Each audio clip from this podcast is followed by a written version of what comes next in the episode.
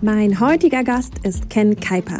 Er ist geprüfter Steuerberater, selbst Agenturteilhaber und daher ein absoluter Steuerexperte für Agenturen. Ich wünsche dir ganz viel Spaß mit diesem Perspective Talk über Steuern. Alright, ja, Ken, herzlich willkommen zum Perspective Talk. Ich freue mich sehr, dass du heute mein Gast bist. Du hast uns ein sehr spannendes Thema heute mitgebracht, was wir auch noch nicht im Perspective Talk hatten. Das große Thema Steuern, vielleicht auch Finanzen. Und ähm, ja, ich glaube, das ist etwas, wo sich viele da draußen ähm, ja vielleicht auch so ein bisschen ähm, Hass verliebt mit beschäftigen. Darum freue ich mich sehr, dich heute als Experten dabei zu haben. Wenn du magst, kannst du erstmal damit starten, wer du bist und was du eigentlich machst, damit auch die Leute da draußen wissen, wen sie hier vor sich haben.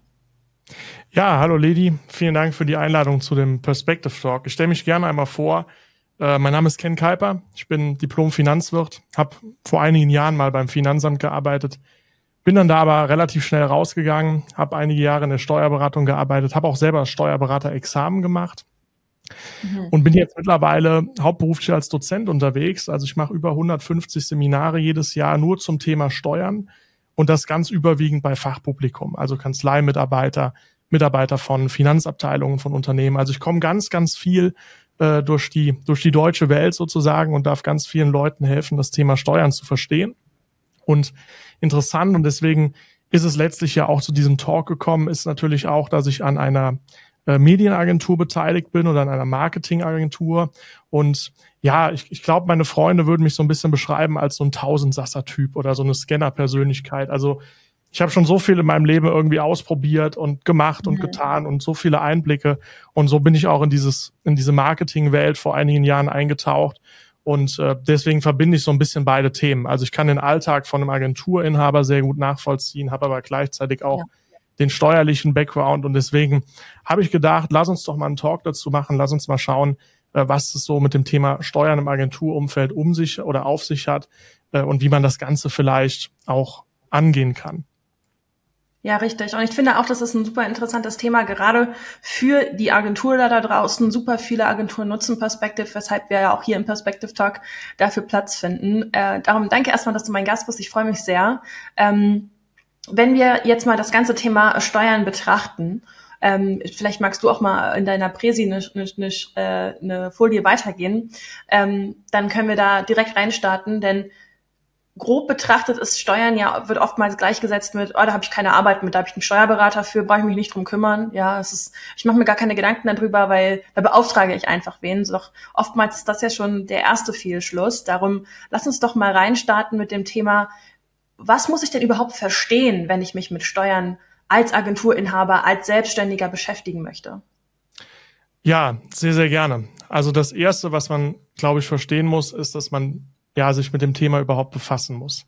Ich kann mich noch gut dran erinnern, äh, bei mir damals, ähm, ich hatte angefangen, da war ich, wie alt war ich da? 20 Jahre alt oder so. Da hatte ich mit einem Kumpel mhm. zusammen eine Webdesign-Agentur äh, gegründet. Ich habe jetzt hier mal einfach so einen, so einen uralten Auszug von so einem Screen-Design, also ist schon, schon uralt. Und dann war das so eine Webdesign-Agentur. Und das habe ich ganz jung gestartet. Da war ich gerade 19 oder 20 Jahre alt war mit meinem Studium bei der Finanzverwaltung fertig, also hatte schon steuerlichen Background, aber äh, natürlich noch nicht auf dem Niveau wie heute. Und ich habe dann damals gemerkt, also obwohl ich quasi Geld verdient habe, ich war im Hauptberuf noch beim Finanzamt, später dann in der Steuerberatung und habe das hier dann so ein bisschen im Nebenerwerb gemacht mit den Websites und dem ganzen Kram. Und ich habe dann damals, obwohl ich eigentlich damit Geld verdiene und obwohl ich so tief in der Szene bin, habe ich gemerkt, ich habe da einfach keinen Bock drauf. Ja, also total bizarr. Ja, ja das ist so ein bisschen, ähm, das, das höre ich aber auch von Steuerberatern ganz oft. Die machen ihren Beruf sehr gerne, aber die haben überhaupt keinen Bock, ihre eigenen Sachen zu machen. Also tatsächlich aus meinem Umfeld von den Steuerberatern gibt's viele, die nicht fristgerecht ihre Steuererklärung abgeben, weil es weil sie es selber so stiefmütterlich behandeln. Also es meint man gar nicht, aber irgendwie keiner hat einen eigen, keiner hat in eigener Sache Bock auf Steuern. Das ist einfach so. Ja. Ne? Und das führt dann bei vielen, also bei mir damals, aber auch mit Leuten, mit denen ich gesprochen habe, dazu, dass sie dann irgendwann vielleicht sagen, warum mache ich das überhaupt? Ja, also warum tue ich mir das an? Selbstständigkeit ist ja per se schon anspruchsvoll, ja, damit Geld zu verdienen ja. und ein eigenes Ding durchzuziehen. Dir werden ja gefühlt irgendwie überall Steine in den Weg gelegt und das ist zumindest mal äh, kann es auch mal sehr frustrierend sein. So, und dann kommt natürlich dieser ganze Bürokratiewahnsinn dazu. Und das führt dazu, dass dann ganz viele das Thema Steuern auf die lange Bank schieben und sagen, ich will damit am liebsten gar nichts zu tun haben. Ja. Ist in meinen Augen nichtsdestotrotz, so doof das Thema vielleicht auch äh, scheinen mag, nicht unbedingt die beste Lösung. Das kann man, glaube ich, schon mal festhalten. Also das erste ist sicherlich, dass man sich überhaupt mit dem Thema Steuern mal befasst. Also das ist schon mal der erste Fehler, den viele junge Gründer ähm, machen oder auch junge Selbstständige, die sagen, oh mein Gott, das ist ein so riesiges Thema, gar keine Lust drauf, will ich mich nicht mit beschäftigen. Dieses Vernachlässigen ist eigentlich schon der erste Fehler an dieser Stelle dann. Genau, das, das kann man so sehen. Also ich habe hab mal eine Folie mitgebracht, die aus meiner Sicht Top drei Fehler von Agenturen. Das waren Fehler, die ich auch in meinem Bekanntenkreis gesehen habe. Also ich habe auch Freunde, die mhm haben sehr erfolgreiche äh, Agenturen im Bereich Neukunden oder Mitarbeitergewinnung. Die machen teilweise ähm, ja fast schon an die sechsstellige Monatsumsätze irgendwie mit, mit drei oder vier Leuten, sind aber trotzdem steuerlich total stiefmütterlich aufgestellt. Und so, ich, ich habe auch viele Freelancer-Freunde, die, die, keine Ahnung, selbstständige Filmemacher, selbstständige Webdesigner als Einzelkämpfer. Da ist es genauso. Also man kann auch schreiben, die Top drei Fehler von Agenturen und Freelancern. Das ist erstmal egal. Aber ich habe herausgefunden, es machen eigentlich ganz viele die gleichen Fehler. Es gibt ein paar, die kriegen alles auf die Kette, aber ganz viele machen die gleichen Fehler. Und der erste Fehler ist, und das geht eigentlich schon so in die Richtung, die wir gerade genannt haben, nämlich sich überhaupt nicht damit zu beschäftigen, ist letztlich nicht richtig zu wissen, was sind denn meine steuerlichen Pflichten, was muss ich alles auf die Kette äh, bekommen. Und das sind natürlich, also ich will das jetzt nicht zu will diesen Talk jetzt nicht zu juristisch machen, weil äh, ich denke, wenn ich jetzt hier mit Paragraphen anfange, schlafen alle ein. Zu Recht muss man auch dazu sagen. Ähm, aber ich sag mal, so ein paar steuerliche Pflichten sollte man kennen, wie zum Beispiel sollte man wissen, was die Umsatzsteuer, was die Einkommensteuer. Ganz oft hört man, ja, ein Kleingewerbe zahlt doch gar keine Steuern, was natürlich Quatsch ist, weil meistens meinen die Leute mit Kleingewerbe das Kleinunternehmen in der Umsatzsteuer. Das zahlt aber trotzdem Einkommensteuer, wenn es einen Gewinn macht. Also überhaupt mal diese Steuerarten, diese, diese grundlegende Funktionsweise zu kennen, das ist schon mal wichtig. Was auch wichtig ist, ist, wie wird die Steuer bezahlt? Also bei der Umsatzsteuer sind das ja die Voranmeldungen.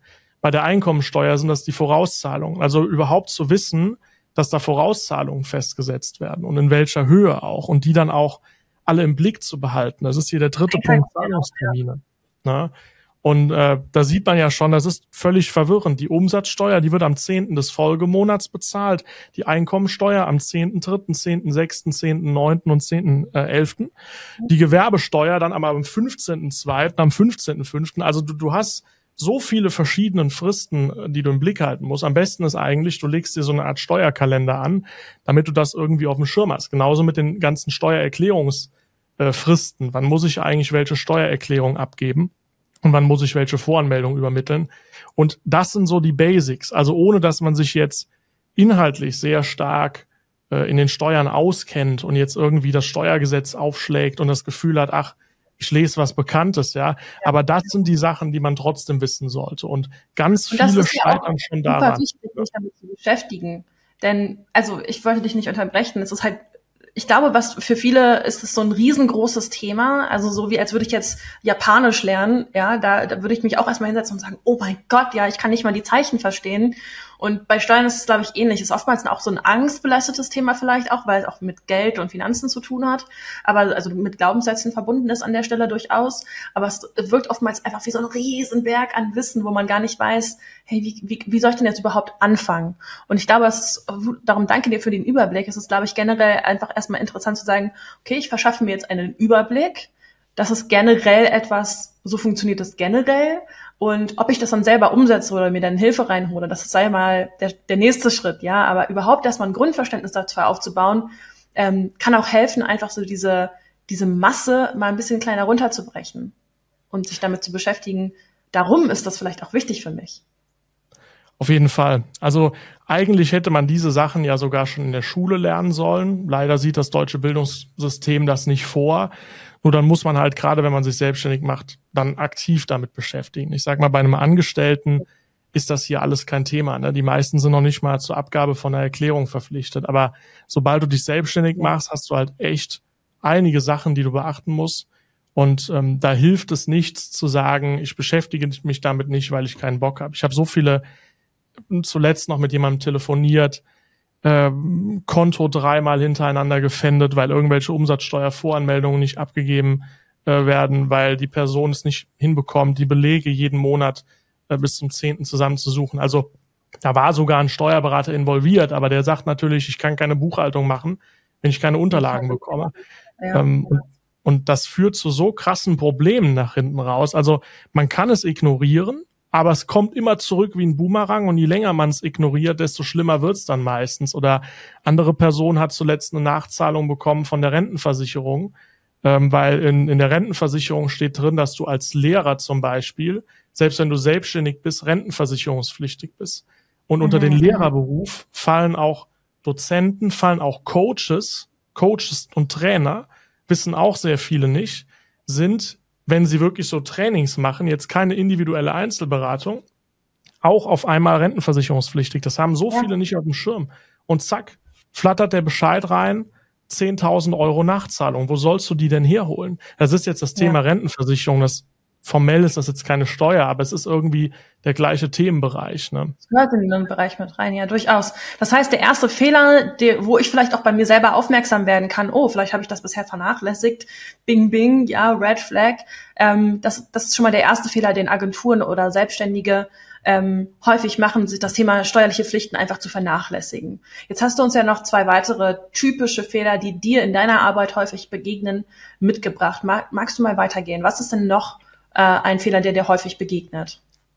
Stelle ich für einen Augenblick zurück, weil wir hatten im Vorfeld zu diesem Talk ja noch eine Umfrage gemacht und in der Umfrage, hm, ja. da wurden auch ein paar Fragen ähm, von den Perspective Community Mitgliedern gestellt. Die will ich jetzt an der Stelle kurz beantworten. Das eine war zum Lass Beispiel die Frage. Bitte? Lass uns direkt reinstarten. Das ist eine so. gute Idee. Ja, das erste war die Frage, äh, habe ich zum Beispiel, wenn ich eine Agentur betreibe, ein Gewerbe oder ein freier Beruf, so vom Begriff. Mhm. Da muss man erstmal überlegen, okay, was ist überhaupt der Unterschied? Also ein Gewerbe führt zur Gewerbesteuerpflicht plus IHK-Mitgliedschaft ist in der Regel auch damit verbunden. Ein freier Beruf unterliegt nicht der Gewerbesteuer, unterliegt in der Regel auch nicht der IHK-Mitgliedschaft. Also das ist so der Unterschied zwischen Gewerbe und freier Beruf. Die Begriffe kommen aus der Einkommensteuer. Und ich habe im Vorfeld mhm. extra nochmal ganz viel recherchiert und es ist tatsächlich so, in den aller, allermeisten Fällen werden Agenturdienstleistungen unter den Begriff des Gewerbes fallen. Es gibt ganz wenige Ausnahmen, wo man beispielsweise eine künstlerische Tätigkeit annimmt und sagt, das ist ein freier Beruf. Aber gerade solche Sachen wie Social Recruiting, Neukundengewinnung, also das, wofür man Perspective äh, sicherlich auch einsetzt, wird in der Regel unter dem Begriff des Gewerbefallens. Äh, das ist ja. zum Beispiel auch sowas, wo ich, wo ich merke, da herrscht auch viel Unwissenheit. Da wird dann ganz häufig geschrieben, du bist Freiberufler, aber es stimmt nicht. Also ich habe bestimmt zehn Urteile gefunden, die gesagt haben, nee, äh, als, als Marketingberater zum Beispiel, selbst wenn du einen, einen höheren Berufsabschluss hast, selbst dann fällst du häufig unter den Begriff äh, des Gewerbes. Mhm, Jetzt mhm, äh, ist aber auch das Thema, also man muss es wissen, damit du eben zum Beispiel eine Gewerbeanmeldung machen kannst. Weil als Freiberufler müsstest nicht, du das nicht. Aussuchen kann, oder? Genau. Das ist auch nichts, was ich mir aussuchen kann. Das heißt, ich falle automatisch in den Bereich Gewerbe. Genau, genau. Also du müsstest, wenn du ein Gewerbe hast, eine Gewerbeanmeldung machen. Der Freiberufler muss das nicht. Der muss einfach dem Finanzamt mitteilen, dass er freiberuflich tätig ist. Als Gewerbe musst du eine Gewerbeanmeldung machen. Wenn ja. du die vergisst, ja, ist halt doof, passiert meistens auch nicht viel, also da kommt jetzt nicht automatisch ein Bußgeld, aber theoretisch wäre es denkbar. Allerdings ja. muss man auch hier dazu sagen, deswegen kann ich auch jeden wieder so ein bisschen beruhigen, selbst wenn du gewerbesteuerpflichtig bist, ist es so, dass wenn du dein Unternehmen als natürliche Person, also als Einzelunternehmer oder als Personengesellschaft ausübst, dass du die Gewerbesteuer in der Regel auf deine Einkommensteuer anrechnen lassen kannst. Also das, was du an Gewerbesteuer zahlst, bekommst du bei der Einkommensteuer wie einen Rabatt abgezogen. Deswegen hat es meistens keine so große Auswirkung an der Stelle. Mhm. Aber es sollte durchaus mit dem Finanzamt vorher geklärt worden sein. Definitiv, weil ansonsten kann du, kannst du natürlich, wenn du dir dessen nicht bewusst bist, dass du gewerbesteuerpflichtig bist, kannst du auch keine Gewerbesteuer an die Kommune bezahlen, kannst auch keine Vorauszahlungen bezahlen. Und was da ja. auch ganz oft geschrieben wird, was ich auch oft lese, ist, ja, ich habe meinen Fragebogen zur steuerlichen Erfassung abgegeben und das Finanzamt hat gesagt, ich bin Freiberufler oder ich habe angekreuzt, ich bin Freiberufler und das Finanzamt hat dagegen nichts gemacht. Da muss man auch sehr vorsichtig sein. Die Finanzämter prüfen das meistens, wenn du dein Unternehmen anmeldest, mhm. überhaupt nicht äh, im Detail, sondern prüfen das frühestens bei der ersten Steuererklärung. Manchmal sogar erst dann, wenn dein Gewinn über 24.500 Euro liegt, weil die sagen, darunter ist sowieso gewerbesteuerfrei Betrag. Deswegen, ja. da kann man nicht drauf schließen, weil das Finanzamt nichts macht, dass es tatsächlich so ist. Ganz häufig prüfen die das einfach gar nicht und kommen dann nach einigen Jahren, wenn du auf einmal äh, so viel Gewinn machst, dass es einen Unterschied macht, auf dich zu und stellen das dann in Frage. Also auch das, da muss man ein bisschen. Aber wie finde ich das denn raus an der Stelle? Also wenn ich jetzt sage, äh, ich mache vielleicht etwas, was irgendwie in die Richtung Design, Grafik geht, aber gleichzeitig baue ich auch Webseiten, mache hier und da vielleicht mal Neukundengewinnung. Ähm, woher gibt es eine Anlaufstelle, wo ich sage, hey, entweder bin ich jetzt im freien Beruf tätig oder ist es ein Gewerbe, was ich mache? Also wie finde ich das heraus, wenn ich mich noch gar nicht mit dem Thema beschäftigt habe? Also bei dem, was du geschildert hast, ist die Wahrscheinlichkeit, dass du unter das Gewerbe fällst, per se sehr hoch. Also davon würde ich erstmal ausgehen. Wenn du der Meinung bist, du bist aber trotzdem definitiv Freiberufler, das, was du machst, hat jetzt irgendwie ist jetzt irgendwie einer künstlerischen Tätigkeit gleichgestellt. Wobei da die Rechtsprechung auch sagt, also Werbemittel künstlerisch tun sich die Gerichte tendenziell schwer. Aber wenn du sagen würdest, das ist definitiv so und du willst dir das vorher absichern, dann könntest du beim Finanzamt eine verbindliche Auskunft beantragen. Äh, deswegen, ich habe das hier auf der Folie nochmal stehen, verbindliche Auskunft, aber die kostet halt Geld. Ne? Da musst du halt einen Brief hinschreiben, musst dich damit auseinandersetzen, warum du vielleicht künstlerisch bist oder warum du eine so hohe Qualifikation hast. Also die Freiberufler, da fallen normalerweise Steuerberater, Rechtsanwälte, Ärzte und so weiter drunter und du müsstest nachweisen, dass du auf dem Gebiet eine ähnliche Qualifikation hast und dass sich dein Unternehmensgegenstand im Prinzip durch deine persönliche Arbeit äh, auszeichnet. Das ist so ein bisschen historisch der Unterschied. Also der Freiberufler, da ist die Idee, der erwirtschaftet im Prinzip den gesamten Wert des Unternehmens als Person durch sein Wissen. Ah, und die Mitarbeiter, die dann da beschäftigt sind, die arbeiten dann nur ein bisschen zu. Die unterliegen aber alle der fachlichen Kontrolle dieser einen Person. Und das Gewerbe, da ist die Idee, das basiert auf Prozessen. Das ist irgendeine Fabrik, die kannst du hinstellen. Da arbeiten 3000 Leute und da kommt es nicht darauf an, dass eine Person besonders qualifiziert ist. Das ist so historisch ja. gesehen die Abgrenzung. Das wirst du aber bei einer Agentur in der Regel nicht haben. Die kannst du gut skalieren, da kannst du Mitarbeiter einstellen. Da brauchst du eigentlich nicht die Qualifikation eines Steuerberaters, um den Beruf auszuüben. Aber selbst wenn du das nachweisen würdest, könntest es dir über eine verbindliche Auskunft absichern, aber die wird halt Geld kosten. Man müsste dann halt äh, sich ja auch auseinandersetzen mit. Also man muss dann da mhm. Urteile ja. zitieren und machen. Ja, aber wenn ich, wenn ich nicht mehr, wenn ich mir unsicher bin, ist das durchaus etwas, was äh, für mich im möglichen Rahmen liegt. Ja, kann man machen. Und Neben dem Gewerbe- oder freier Berufsthema gab es ja aus der Community auch noch ein, zwei weitere Fragen. Mhm. Magst du da mal weitergehen? Das fand genau, ich jetzt die, auch noch spannend, da reinzuschauen. Die eine Frage beantworte ich gerne an der Stelle. Das war nämlich noch das Thema Künstlersozialabgabe. Das ist auch was, was viele gar nicht wissen. Also viele Agenturinhaber kennen den Begriff Künstlersozialabgabe nicht. Ähm, das musst du zahlen, wenn du einen Künstler oder wenn du künstlerische äh, Arbeiten sozusagen beauftragst. Und im Sinne dieser Künstlersozialabgabe, das ist ja Sozialversicherungsrecht eigentlich, da ist dieser Künstlerbegriff wieder ein anderer als der in der, in der Steuererklärung. Mhm. Also da ist er weiter gefasst. Und dann kann es eben sein, du beauftragst zum Beispiel als Agentur einen Subunternehmer, einen Videografen, das wäre so eine künstlerische Tätigkeit im Sinne der Sozialabgabe. Und da müsstest du eben hingehen und müsstest dort Künstlersozialabgabe einbehalten von der Rechnung. Und zwar unabhängig davon, ob der Subunternehmer selber Mitglied in der Künstlersozialkasse ist oder nicht. Das wissen ja. zum Beispiel viele nicht. Und dann kommt irgendwann eine Sozialversicherungsprüfung und sagt, okay, du hast hier in deiner äh, Bilanz oder in deiner Einnahmenüberschussrechnung auf dem Konto Fremdleistungen jetzt so und so hohe Beträge. Davon ist das und das als äh, künstlerisch anzusehen und dann wird dort die Künstlersozialabgabe fällig. Mhm. Ähm, das ist auch so ein Punkt, den muss man natürlich auf dem Schirm haben. Ich habe jetzt hier mal einen besonders abstrusen Fall mitgebracht wenn deine Agentur ein Einzelunternehmen oder eine Personengesellschaft, eine GBR wäre, dann würde sogar auf Ebene des Endkunden nochmal Künstlersozialabgabe anfallen. Also dein Endkunde müsste auch nochmal Künstlersozialabgabe zahlen, obwohl du die schon bezahlt hast. Weil er auch die Leistung empfängt? Genau, weil er eine andere Leistung empfängt. Also in der Regel, du nimmst den Subunternehmer und verarbeitest sein Werk in irgendeinem anderen Werk und das ist wieder eine eigene künstlerische Leistung und dann fällt auf die Summe nochmal Künstlersozialabgabe an. Das führt aber wow. zu einer Doppelbelastung. Ähm, mhm. Das nennen die, die Künstlersozialkassen nennen das Mehrstufenverfahren. Witzigerweise, deswegen zeige ich es einfach nochmal als Abgrenzung, wenn deine Agentur keine GBR oder kein Einzelunternehmen ist, sondern eine OHG, KG, GmbH, Limited, Aktiengesellschaft, also in irgendeiner Form eine juristische Person, eine ähm, Personenhandelsgesellschaft oder Kapitalgesellschaft, dann fällt zwar auf deiner Ebene Künstlersozialabgabe an, auf Ebene des Endkunden aber nicht, weil die Künstlersozialabgabe von juristischen Personen nicht erhoben wird oder von Leistungen durch juristische Personen. Das ist also eine Möglichkeit, wie man dieses Modell optimieren könnte, indem man seine Rechtsform ändert.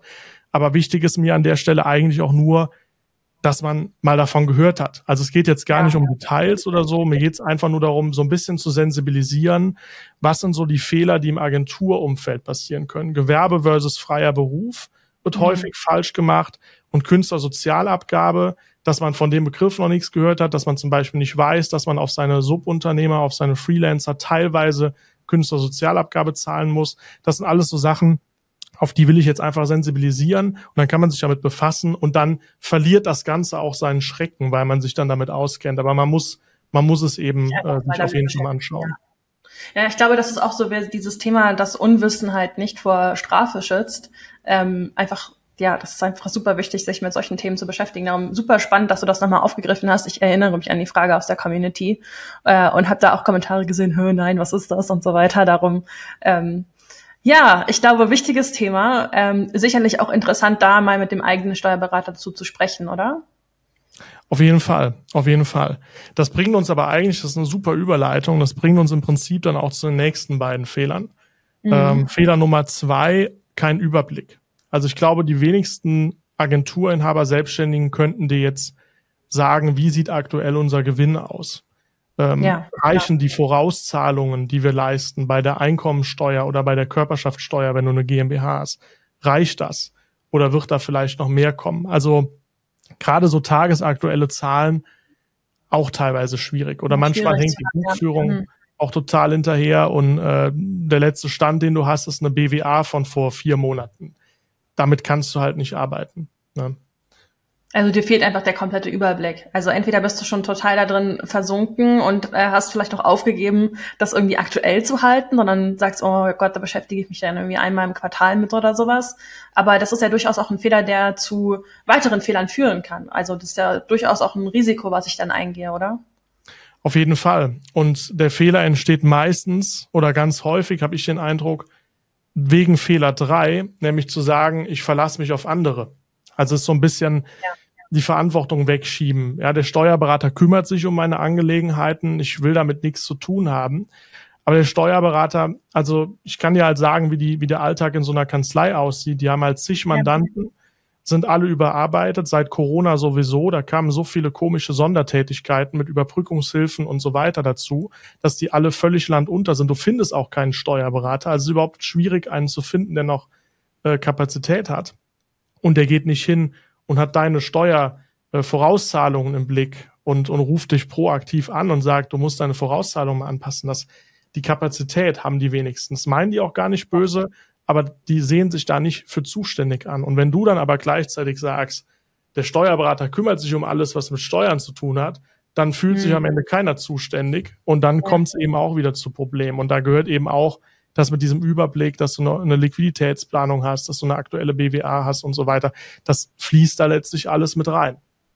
Ja, klar. Also ich kann ja auch nicht unbedingt nur sagen, hey, der macht jetzt meine Steuern ähm, und, und dann bin ich raus. Ja, am Ende geht's ja immer noch um mein Geschäft und äh, um, um meine Steuern und dann ein gewisses Verständnis für zu haben, ist ja durchaus hilfreich. Viele kennen das vielleicht auch aus dem eigenen Business, wenn man mit Kunden arbeitet, die vielleicht im Social Recruiting ähm, oder andersrum, wenn du einen Social Recruiting Auftrag für einen Kunden umsetzt, es hilft immer, wenn der Kunde verstehst, was du tust ja, und nicht komplett unwissend ist und du ihm alles bis ins kleinste Detail erklären musst, ähm, sondern es hilft durchaus jemanden zu Vorsicht zu haben, wenn du sagst, hey, ja, da sind so viele Leads reingekommen, der der nicht fragt, und was setzt du genau noch mal ein Lied? Ja, also, dass das Wissen einfach irgendwie geteilt ist und genauso ist es ja in dem Fall auch. Also, sich nur auf andere zu verlassen, birgt ja immer wieder auch Hürden einfach in der, in der, im eigenen Verständnis. Also ich kann dann auch keine Fehlerprüfung machen oder wenn mir über irgendwas rübergeschickt wird, hey, können Sie da nochmal drüber gucken? Äh, ja, kann ich, aber ich kann auch einfach unterschreiben, ja. Ja, und am Ende des Tages, also ich war letzt, letzte Woche war ich äh, bei einem Seminar mit einem Teilnehmer essen abends und der mhm. hat bei einer Investmentbank gearbeitet. Das habe ich auch nicht so ja. oft, dass du wirklich so Leute aus diesem Investmentbereich triffst, diese diese Wolf of Wall Street Menschen irgendwie, ne, die jetzt entscheiden, kaufe ich jetzt den Mittelstands, äh, das Mittelstandsunternehmen für 25 Millionen Euro oder nicht. Oder nicht, und ja. Die machen natürlich ganz viel so Bilanzanalysen, äh, um, um dann abzuschätzen, was ist ein fairer Kaufpreis, nutzen das teilweise mhm. auch, um den Kaufpreis zu drücken, etc. Ähm, und der hat, der hat mir Sachen erzählt, total krass. Also die kaufen dann so ein Unternehmen mit äh, 1200 Mitarbeitern, was dann rote Zahlen schreibt. So, und dann sagen die trotzdem, das Unternehmen hat Potenzial. Und das Einzige, woran die das erkennen, ist die Zahlen, die ihnen vorgelegt werden. Also die Bilanz, G&V, betriebswirtschaftliche Auswertungen etc. Da sagen die, obwohl die keinen Gewinn machen, haben die aber noch Potenzial, wenn wir maximal den und den Kaufpreis zahlen. Sondern schicken die dann da so mhm. jemanden hin von der Investmentbank, den nennen die intern den Sensenmann. So, und seine, seine Aufgabe ist, das Ding in einem Jahr auf schwarze Zahlen zu pushen. So, dann geht er hin, entlässt von 1200 Mitarbeitern 800 Leute, dann arbeiten da nur noch 400. So ein bisschen wie Elon Musk bei Twitter. Erstmal 80 Prozent ja. der Belegschaft rauswerfen. So, und nach einem Jahr schreibt die Bude dann tatsächlich schwarze Zahlen und wird dann für einen dreifachen Kaufpreis verkauft und die freuen sich und ziehen die gleiche Chose beim nächsten Mittelstandsunternehmen ab. Und das machen diese Leute alles nur auf Basis der Zahlen. Die gucken sich die Zahlen an und dann verstehen die anhand der Zahlen genau, wie das Unternehmen dasteht, wie das Geschäftsmodell funktioniert und so ja. weiter. Finde ich auch super interessant. Ist sicherlich ein Ticken drüber.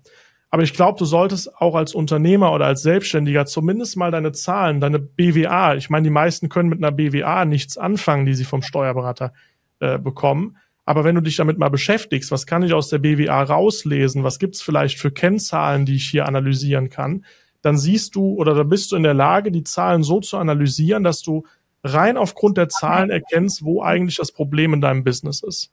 Und ja, diese Zusammenhänge herstellen zu können, ist halt einfach auch super entscheidend am Ende auch, um selber auch zu verstehen, was geht eigentlich ab. Ja, genau. also. Und das ist, glaube ich, super interessant. Also dieses Verantwortung abgeben an der Stelle ist vielleicht auch nicht unbedingt äh, the way to go, also nicht das Wichtigste, was du machen oder das Richtigste, was du machen kannst, sondern im Gegenteil, ähm, der Steuerberater kümmert sich eben nicht um alle meine Anlegen Angelegenheiten. Halleluja, heute ist echt der Wurm drin bei mir. ähm, sondern ich sollte durchaus auch wissen, was ich da tue und warum ich vielleicht auch den Steuerberater einstelle. Ja, also der, den beauftrage ich ja auch mit etwas, wo ich dann durchaus mal ein Verständnis für aufbauen sollte, warum ich das überhaupt tue. Richtig. Und wenn du, wenn du, wenn du so ein bisschen Grundkenntnis hast, also du musst das ja nicht super krass vertiefen, aber wenn du so ein bisschen Grundkenntnis hast, hilft dir das zum Beispiel auch, einen Steuerberater zu finden, der zu dir passt, weil du dann weißt, worauf du Wert legst, was dir wichtig ist und so weiter. Und letztlich ist es ja so, Definitiv. Und das bringt uns dann auch eigentlich zu der Quintessenz. Ich bin halt der Meinung, Finanzen sind halt Chefsache. Also warum bist du selbstständig? Weil du natürlich Kohle verdienen willst. Deswegen Finanzen Richtig. musst du eigentlich zu deiner Chefsache erklären. Und Steuern gehören natürlich auch dazu, weil Steuern ist nichts anderes, als dass der Fiskus sagt, ich nehme dir jetzt x Prozent von dem, was du da erwirtschaftest an Mehrwert, nehme ich dir jetzt wieder weg. Ja. Und deswegen muss man sich natürlich beschäftigen, damit man überlegen kann, wie kriege ich es so gestaltet, dass ich möglichst wenig weggenommen habe, weil je mehr ich selber behalte, desto mehr kann ich wieder investieren, desto mehr Arbeitsplätze kann ich schaffen und so weiter. Also es ist ja auch wichtig, als Unternehmen Steuern auch zu sparen, damit du mehr Kapital zur Verfügung hast, womit du wieder gute Dinge äh, tun kannst. Es ist ja nicht so, als würdest du das Geld einfach so bekommen, sondern äh, du schaffst ja einen Mehrwert auf dem Markt, sonst verdienst du ja kein Geld. Das heißt, Finanzen sollten einfach etwas Wichtiges für mich werden. Also klar, Geld ist immer wichtig, aber die, auch die Hintergründe zu verstehen, zu verstehen, wie Steuerrecht vielleicht auch einfach generell funktioniert, um mich damit zu beschäftigen, habe ich jetzt schon ein paar Mal gesagt, sollten einfach zu Prioritäten werden für mich als, als Chef. Und das ist dann eigentlich auch egal, ob ich vielleicht Agenturinhaber bin und äh, ein Team führe oder ob ich einfach alleine ständig bin, ähm, selbstständig bin und ähm, ich das Team bin. Ja, ne? auf jeden Fall. Dann, dann lass uns mal weiter gucken, denn wir haben ja jetzt über die drei Top-Fehler gesprochen. Und generell, ich glaube, du hattest am Anfang so schön gesagt, man, man muss einfach die Spielregeln verstehen. Ähm, kannst du da nochmal drauf eingehen? Ich fand das total toll, wie du das beschrieben hattest. Ja, also wenn man, wenn man verstanden hat, was die drei Top-Fehler sind, dann gibt es eigentlich nur eine Schlussfolgerung, nämlich die Schlussfolgerung, ich muss mich damit beschäftigen und ich brauche irgendein System, was es mir ermöglicht, mit möglichst wenig Aufwand, weil klar, also du verdienst mit dem Thema kein Geld. Deswegen ja. kannst du jetzt nicht im Monat drei Tage irgendwie in deine Steuer und Buchhaltung reinstecken. Also mit möglichst wenig Aufwand trotzdem den Überblick zu behalten und trotzdem zu wissen, da, wie du, wie du beim Finanzamt stehst, welche Steuerrisiken bestehen, Nachzahlungsprobleme und so weiter und so fort. Und ich nenne das mal Steuersystem. Also eigentlich brauchst du als Selbstständiger ein Steuersystem. Das ist so der beste mhm. Name, der mir dafür, dafür in den Sinn gekommen ist. Und ich hatte mich in den letzten Monaten und auch Jahren viel mit Selbstständigen beschäftigt und die hatten im Prinzip alle genau diese Probleme. Ja, also es war immer die Kernaussage, ich habe da keinen Bock drauf. Ähm, ich habe aber auch Angst vor hohen Nachzahlungen. Also ich kann nachts schlecht schlafen, weil ich immer Angst habe, dass da irgendwie ein größerer Steuerbescheid reinkommt und so weiter.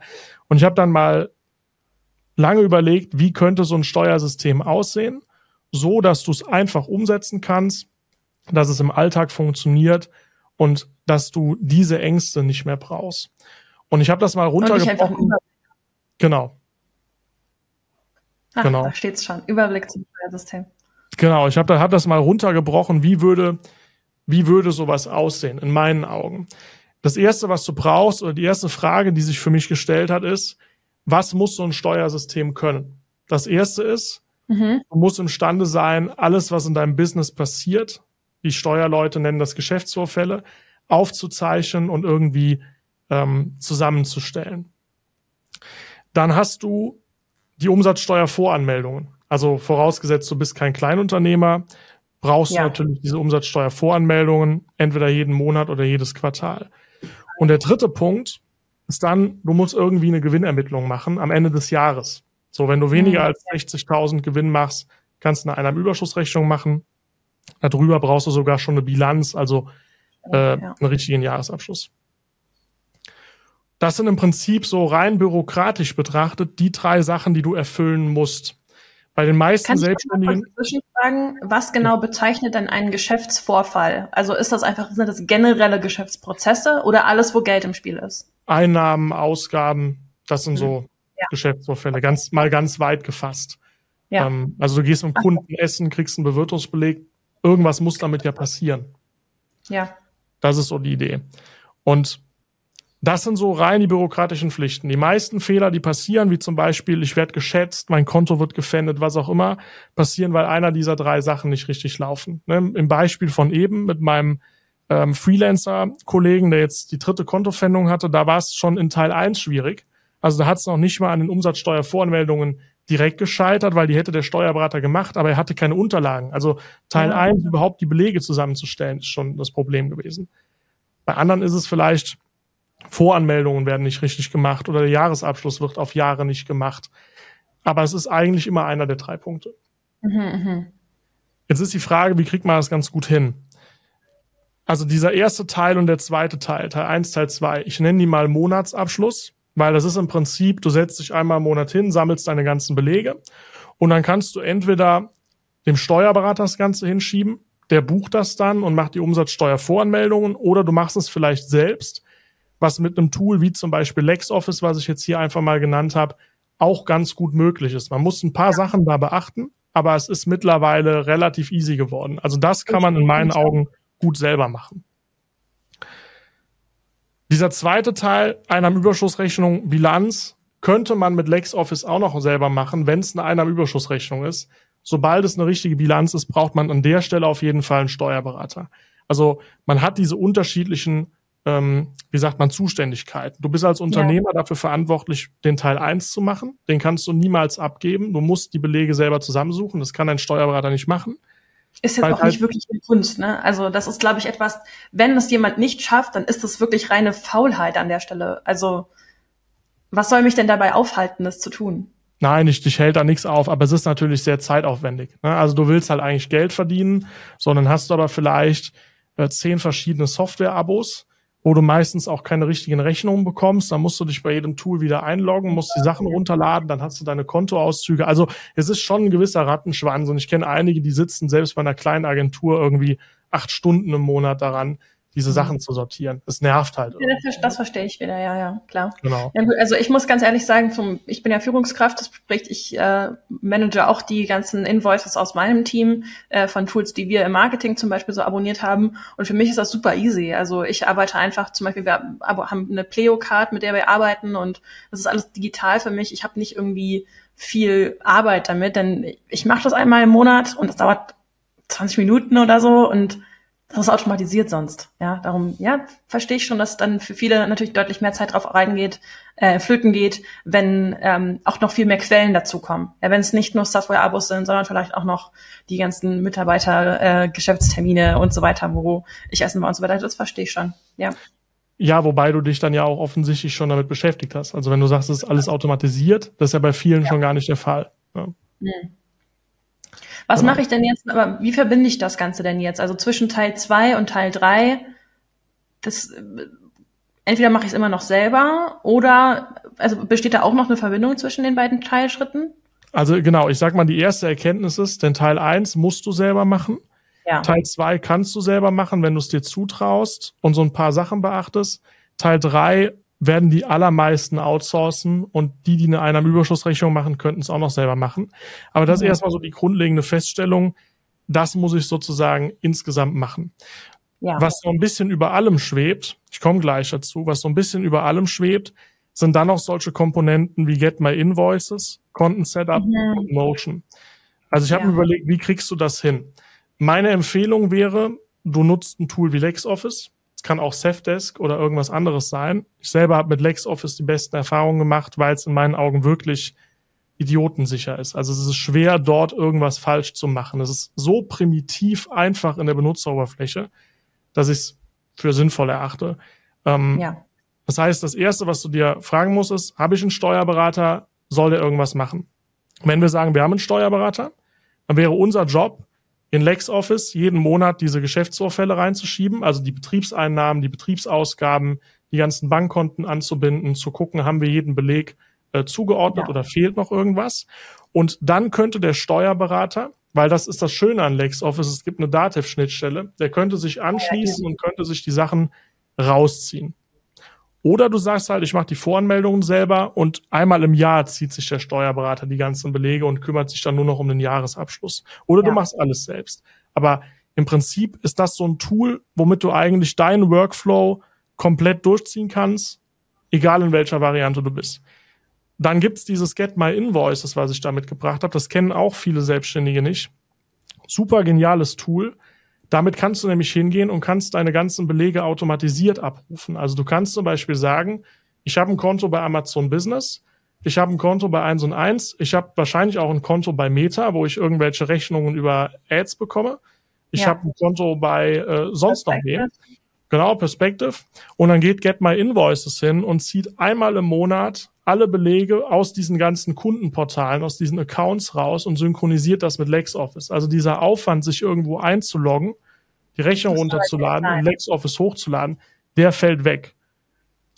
Und das für einen super günstigen Preis. Also geht, glaube ich, bei 10 Euro los, get my invoices im Monat. Also das ist gegenüber der Zeitersparnis lächerlich. Riesig, ja, ja. Das heißt, damit kannst du, das ist, das ist schon so ein Riesenhebel, um Zeit zu sparen, den viele an der Stelle nicht kennen. Das nächste Thema ist dann sauberes Kontensetup. Komme ich gleich noch zu, dass du also ja vernünftig deine Geschäftskonten synchronisierst und Notion ist eine Möglichkeit, seine Finanzen zu organisieren. Das ist eigentlich kein Finanzplanungstool. Ich zeige aber gleich, was der Vorteil bei Notion ist gegenüber anderen Tools. Da gibt's aber nochmal, das ist ein Baustein, den kannst du austauschen, den brauchst du nicht. Okay. Aber das ist mal so im Überblick, das, was man machen muss. Sag mal, der ich erste glaube, Schritt. Durchaus ja. ja auch ein Überblick, der ähm, das ist jetzt gar nicht so viel, oder? Also es ist jetzt erstmal, nee. den Überblick zu äh, erlangen, ist eigentlich relativ einfach. So, wenn ich mich einmal damit beschäftige, erinnert mich wieder an Fehler eins, ähm, den Agenturen häufig machen. Aber ich glaube, dieses Content-Setup, du hast es jetzt schon auf dem Screen, ist ja durchaus auch etwas, was ähm, nochmal ein bisschen mehr Arbeit bedarf, oder? Also wenn ich das vielleicht nicht habe, äh, geh erstmal gerne drauf ein, bevor ich jetzt hier schon eine Detailfrage stelle. Es, es kommt drauf an. Also viele Selbstständige lachen über den Punkt, weil sie es schon lange haben.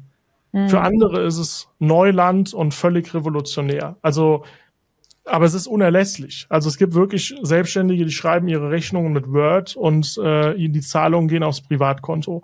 Das ist natürlich ja. der letzte, äh, der letzte Quatsch, weil das Problem ist, äh, du hast überhaupt keine Übersicht, wie viel Steuern muss ich zahlen und so weiter. Also das Minimum, was ich empfehlen würde, ist ein Privatkonto, mindestens ein Geschäftskonto. Und dann gehst du hin, machst auf dem Geschäftskonto nur geschäftliche Transaktionen und überweist dir einmal im Monat so eine Art Gehalt dann auf dein Privatkonto und da wird dann alles Private abgebucht. Würde ich schon allein deshalb empfehlen, weil du dann im Falle von der Betriebsprüfung auch nur die Kontoauszüge von deinem Geschäftskonto vorlegen mhm. musst in der mhm. Regel. Wenn du das alles irgendwie mischst, dann kann sich das Finanzamt angucken, was auf deinem Privatkonto so läuft. Wäre ich jetzt nicht so unbedingt begeistert von, mal abgesehen von der fehlenden Übersicht. Ja. Was ich da noch machen würde, und da fängt fängt es an, sehr, sehr wichtig zu werden beim Geschäftskonto. Ich würde auf jeden Fall ein Unterkonto noch bilden, eine Steuerrücklage. Das funktioniert bei unterschiedlichen Kreditinstituten unterschiedlich gut. Also bei den klassischen Banken musst du meistens deinen Bankberater anrufen, dann kann er ein zweites Konto anlegen und dann mhm. kannst du per Hand sagen, ich buche jetzt zum Beispiel 30 Prozent von dem, was äh, vom Umsatz reingeht, mal in die Steuerrücklage, weil ich weiß, ich muss auf meinen Gewinn Steuern zahlen. Die Einkommensteuer, wie hoch die ist, das weiß keiner so genau. Das ist ein Steuersatz, der abhängig äh, ist von dem Gewinn. Aber mal so 30 Prozent vom Umsatz zur Seite zu legen, ist meistens ein ganz guter Tipp. Dann weißt du, dass es für die Einkommensteuer mit Sicherheit reichen wird. Genauso natürlich die Umsatzsteuer, die ja auch in den Einzahlungen äh, mit drin ist, aber die dir ja auch nicht gehört. Richtig. Ja. Du kannst das teilweise sogar automatisieren. Also N26 Geschäftskonto zum Beispiel hat die Möglichkeit, ähm, das automatisch zu machen, dass du eine Regel einstellst, von jedem Umsatz, der reingeht, sollen 30 Prozent auf das Konto gehen. Ja, Habe ich auch gute Erfahrungen mitgemacht. Genau. Und dann kannst du noch überlegen, ob du weitere Rücklagenkonten, Investitionskonten anlegst. Das ist eigener Geschmack. Aber diese Trennung Privatkonto, Geschäftskonto und im Geschäftskonto ein Unterkonto mit Steuerrücklage wäre mal so das Minimum.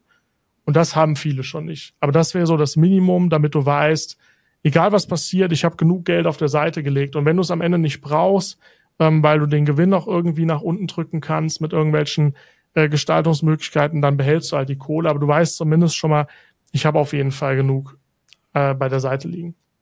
Ja, vor allem du hast halt diesen diese Sicherheit zu sagen, äh, ich gucke nicht auf mein Konto und ähm, habe dann halt einfach eine generelle Summe da auf mein Geschäftskonto und denk so, ja, that's it jetzt, sondern äh, du hast halt auch diesen Überblick zu sagen, okay, ich kann jetzt auch jederzeit mal in mein Steuerrücklagenkonto reingucken und sehen, ah ja, zum Glück ist es da. Also ich habe diese Zahlen ähm, vor Augen im Vergleich dazu, dass ich nur die Gesamtzahl sehe und immer im Kopf irgendwie ein bisschen rechnen muss. Also es kann schon mal so krass helfen, Dinge zu visualisieren und ähm, diesen Überblick zu haben. Ich glaube, dieses Überblicksthema ist, glaube ich, was, was super krass unterschätzt wird. Ähm, ich kenne das zum Beispiel auch aus anderen ähm, Geschäftsbereichen, äh, Dinge zu sich selbst aufzuzeigen, mal eine, eine Mindmap zu erstellen oder so, um Prozesse zu visualisieren oder auch ein Outcome am Ende darzustellen, kann unfassbar hilfreich sein, um den Gedanken daran nicht die ganze Zeit zu haben. Ah, das muss ich noch bedenken. Ah ja, stimmt, genau, das muss ich auch noch bedenken. Und dann könnte noch das auf mich zukommen. Und ich denke auch, dass dieses Thema, die Steuern nicht zurückzulegen, ähm, ja, ein großer, ein großer, eine große Quelle für Fehler sein kann. Ja. Auf jeden oder Fall. Zahlungen, wo man dann am Ende sagt, oh Gott, krass, das habe ich ja gar nicht bedacht.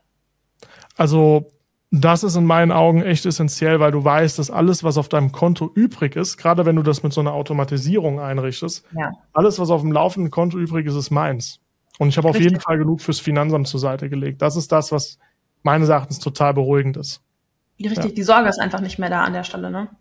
Genau. Aber ich finde auch, dass so ein sauberes Kontensetup einfach dazugehört, um auch die, die Sachen privat und Geschäft so ein bisschen trennen zu können. Ähm, halt nicht nur, dass man das auf, im Kopf halt einfach frei hat, sondern auch vom Gefühl her ist es, glaube ich, super sinnvoll, ähm, da einfach auch eine Trennung reinzumachen. Aber ich denke, das ist auch wieder für jeden ähm, Geschmackssache. Ich glaube, ich, also ich persönlich finde das auch super wichtig, das zu trennen. Ähm, allein weil ich nicht möchte, dass das Finanzamt mein privates Konto anschaut, äh, denn das ist ja meins und hat das Finanzamt nichts zu suchen. Dann lass uns doch mal weiter gucken, denn wir haben jetzt hier Schritt eins, das saubere genau. Kontensetup vor allem für Selbstständige mal angeschaut. Geh doch gerne mal weiter. Genau, also Schritt eins, wer das nicht hat, bitte unbedingt machen. Das ist die größte Fehlerquelle meines Erachtens. Ja. Schritt zwei ist Buchführungstool, habe ich eben gesagt. Also Rechnungen mit Word schreiben ist auch nicht so der Bringer. äh, schon allein aus juristischen Gründen, weil du die in der Regel nicht revisionssicher aufbewahren kannst. Also wer mhm. sagt mir denn, dass ich eine Word-Rechnung nicht nachträglich noch verändere? Ja.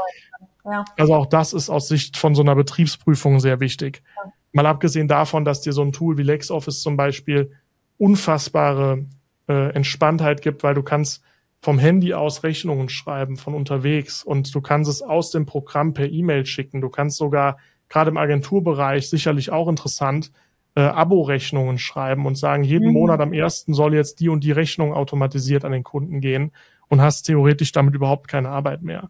Ähm, also das würde ich auf jeden Fall empfehlen. Und da ist es leider so, dass viele Selbstständige ähm, teilweise auch noch etwas ältere Steuerberater haben, die nicht so richtig mit der Zeit gehen und noch nicht mal wissen, was LexOffice ist. Also ich kann das eigentlich kaum glauben, dass man als Steuerberater im Jahr 2023 dieses Tool nicht kennt, weil die haben halt 100.000 Kunden in Deutschland. Das sind alles ja, Selbstständige. Das, also irgendwie müsste man von dem Begriff mal gehört haben, aber es gibt wohl immer noch äh, Kollegen, die das nicht äh, kennen. Und klar, wenn du natürlich so einen, so einen Steuerberater hast, der das Tool nicht kennt und sich damit überhaupt nicht auskennt, hast du Schwierigkeiten, damit zu arbeiten. Und das ist auch so ein Punkt, der dann einige noch davon abhält, dass sie sagen, ja, mein Steuerberater arbeitet damit nicht, der will immer noch den Papierordner äh, oder der will vielleicht Datev-Unternehmen online nutzen. Wobei mhm. selbst da gibt es eine Schnittstelle zu. Also wenn der Steuerberater, er muss noch nicht mal viel Ahnung haben, aber sich mal zehn Minuten damit beschäftigt, dann ist das sehr, sehr schnell gemacht, dass du LexOffice nutzt und die ganzen Belege werden über den Datev äh, Service synchronisiert ja. und der Steuerberater kann seinen Unternehmen Online Workflow weiter nutzen. Also er muss sich noch nicht mal in LexOffice einloggen, nur ein einziges Mal, um die Schnittstelle einzurichten. Ja. Ähm, aber du brauchst natürlich, klar, du brauchst einen Berater, der offen dafür ist. Viele haben das nicht. Da würde ich im Zweifel dann aber eher darüber nachdenken, den Berater zu wechseln, als zu sagen, ich toleriere das mit einem Papierordner, weil das ist halt wirklich, den Papierordner kannst du nicht automatisieren. Ne? Da ist ja, nichts mit My Invoices.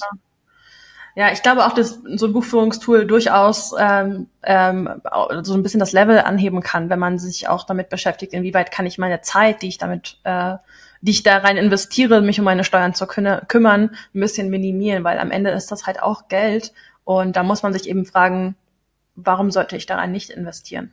Ja. Und du hast dort auch meistens, das sieht man hier in diesem, in diesem Mockup auch schon, du hast da halt auch ein Dashboard drin. Mhm. Äh, wie viel Umsatz habe ich gemacht? Wie hoch sind meine Kosten? Wie hoch wird mein vorläufiger Gewinn sein?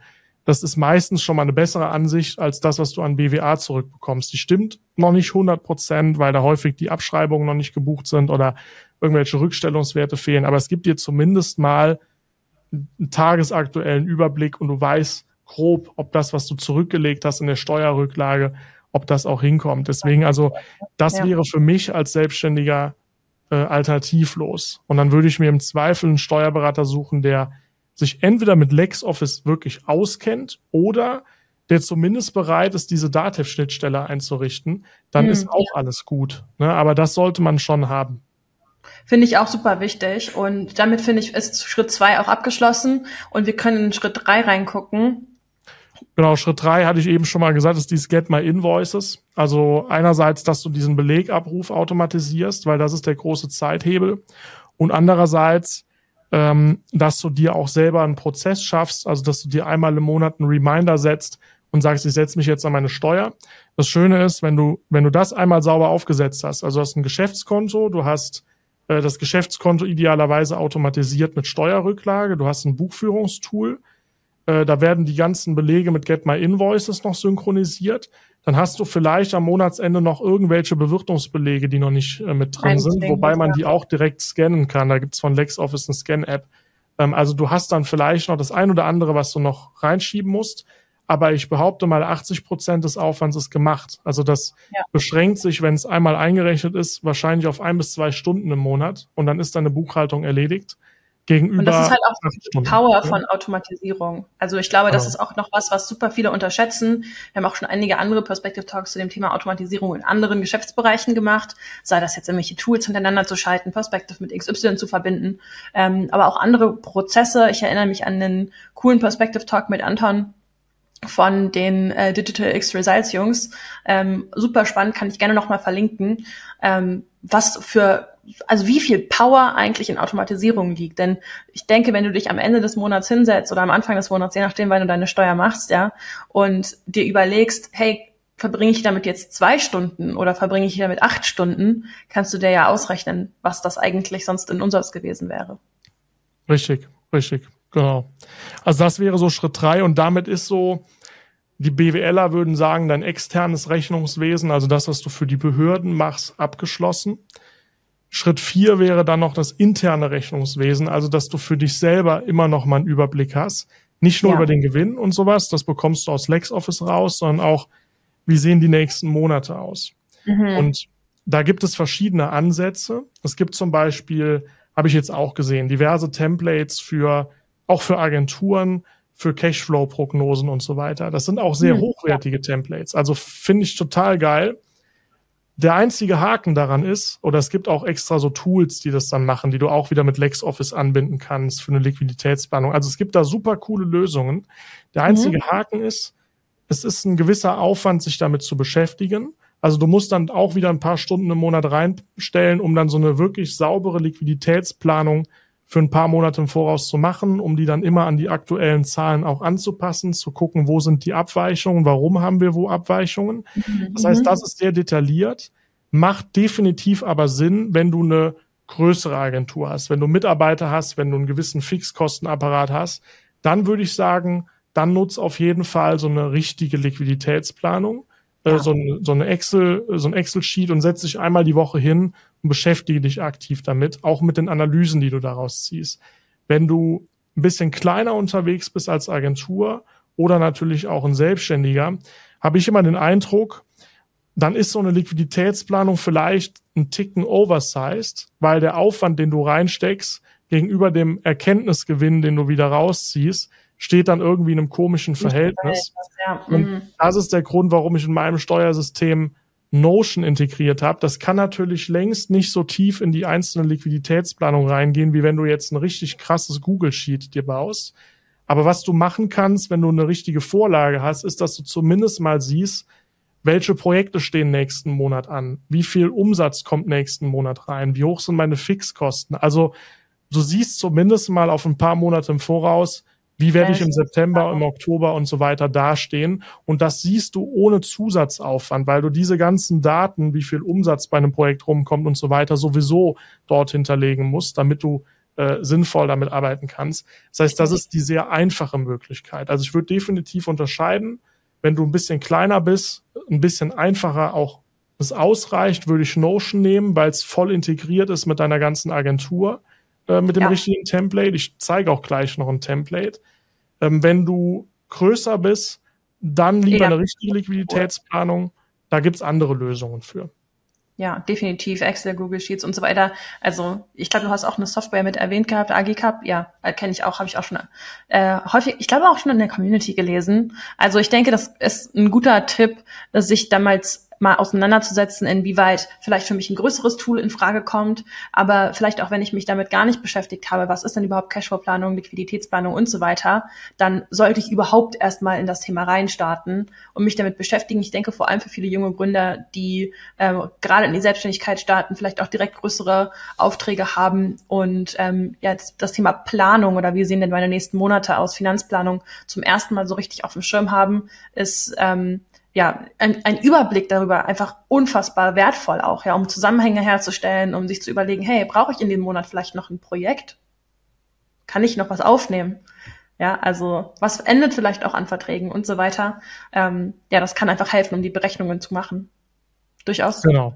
Du hattest aber genau. auch gesagt, dass du nochmal ein Template zeigst. Ich glaube, das ist auch was, ähm, wir können gleich gerne darauf eingehen. Ähm, wo ich nochmal einwerfen wollte, ich finde Notion ist ein unfassbar geiles Tool.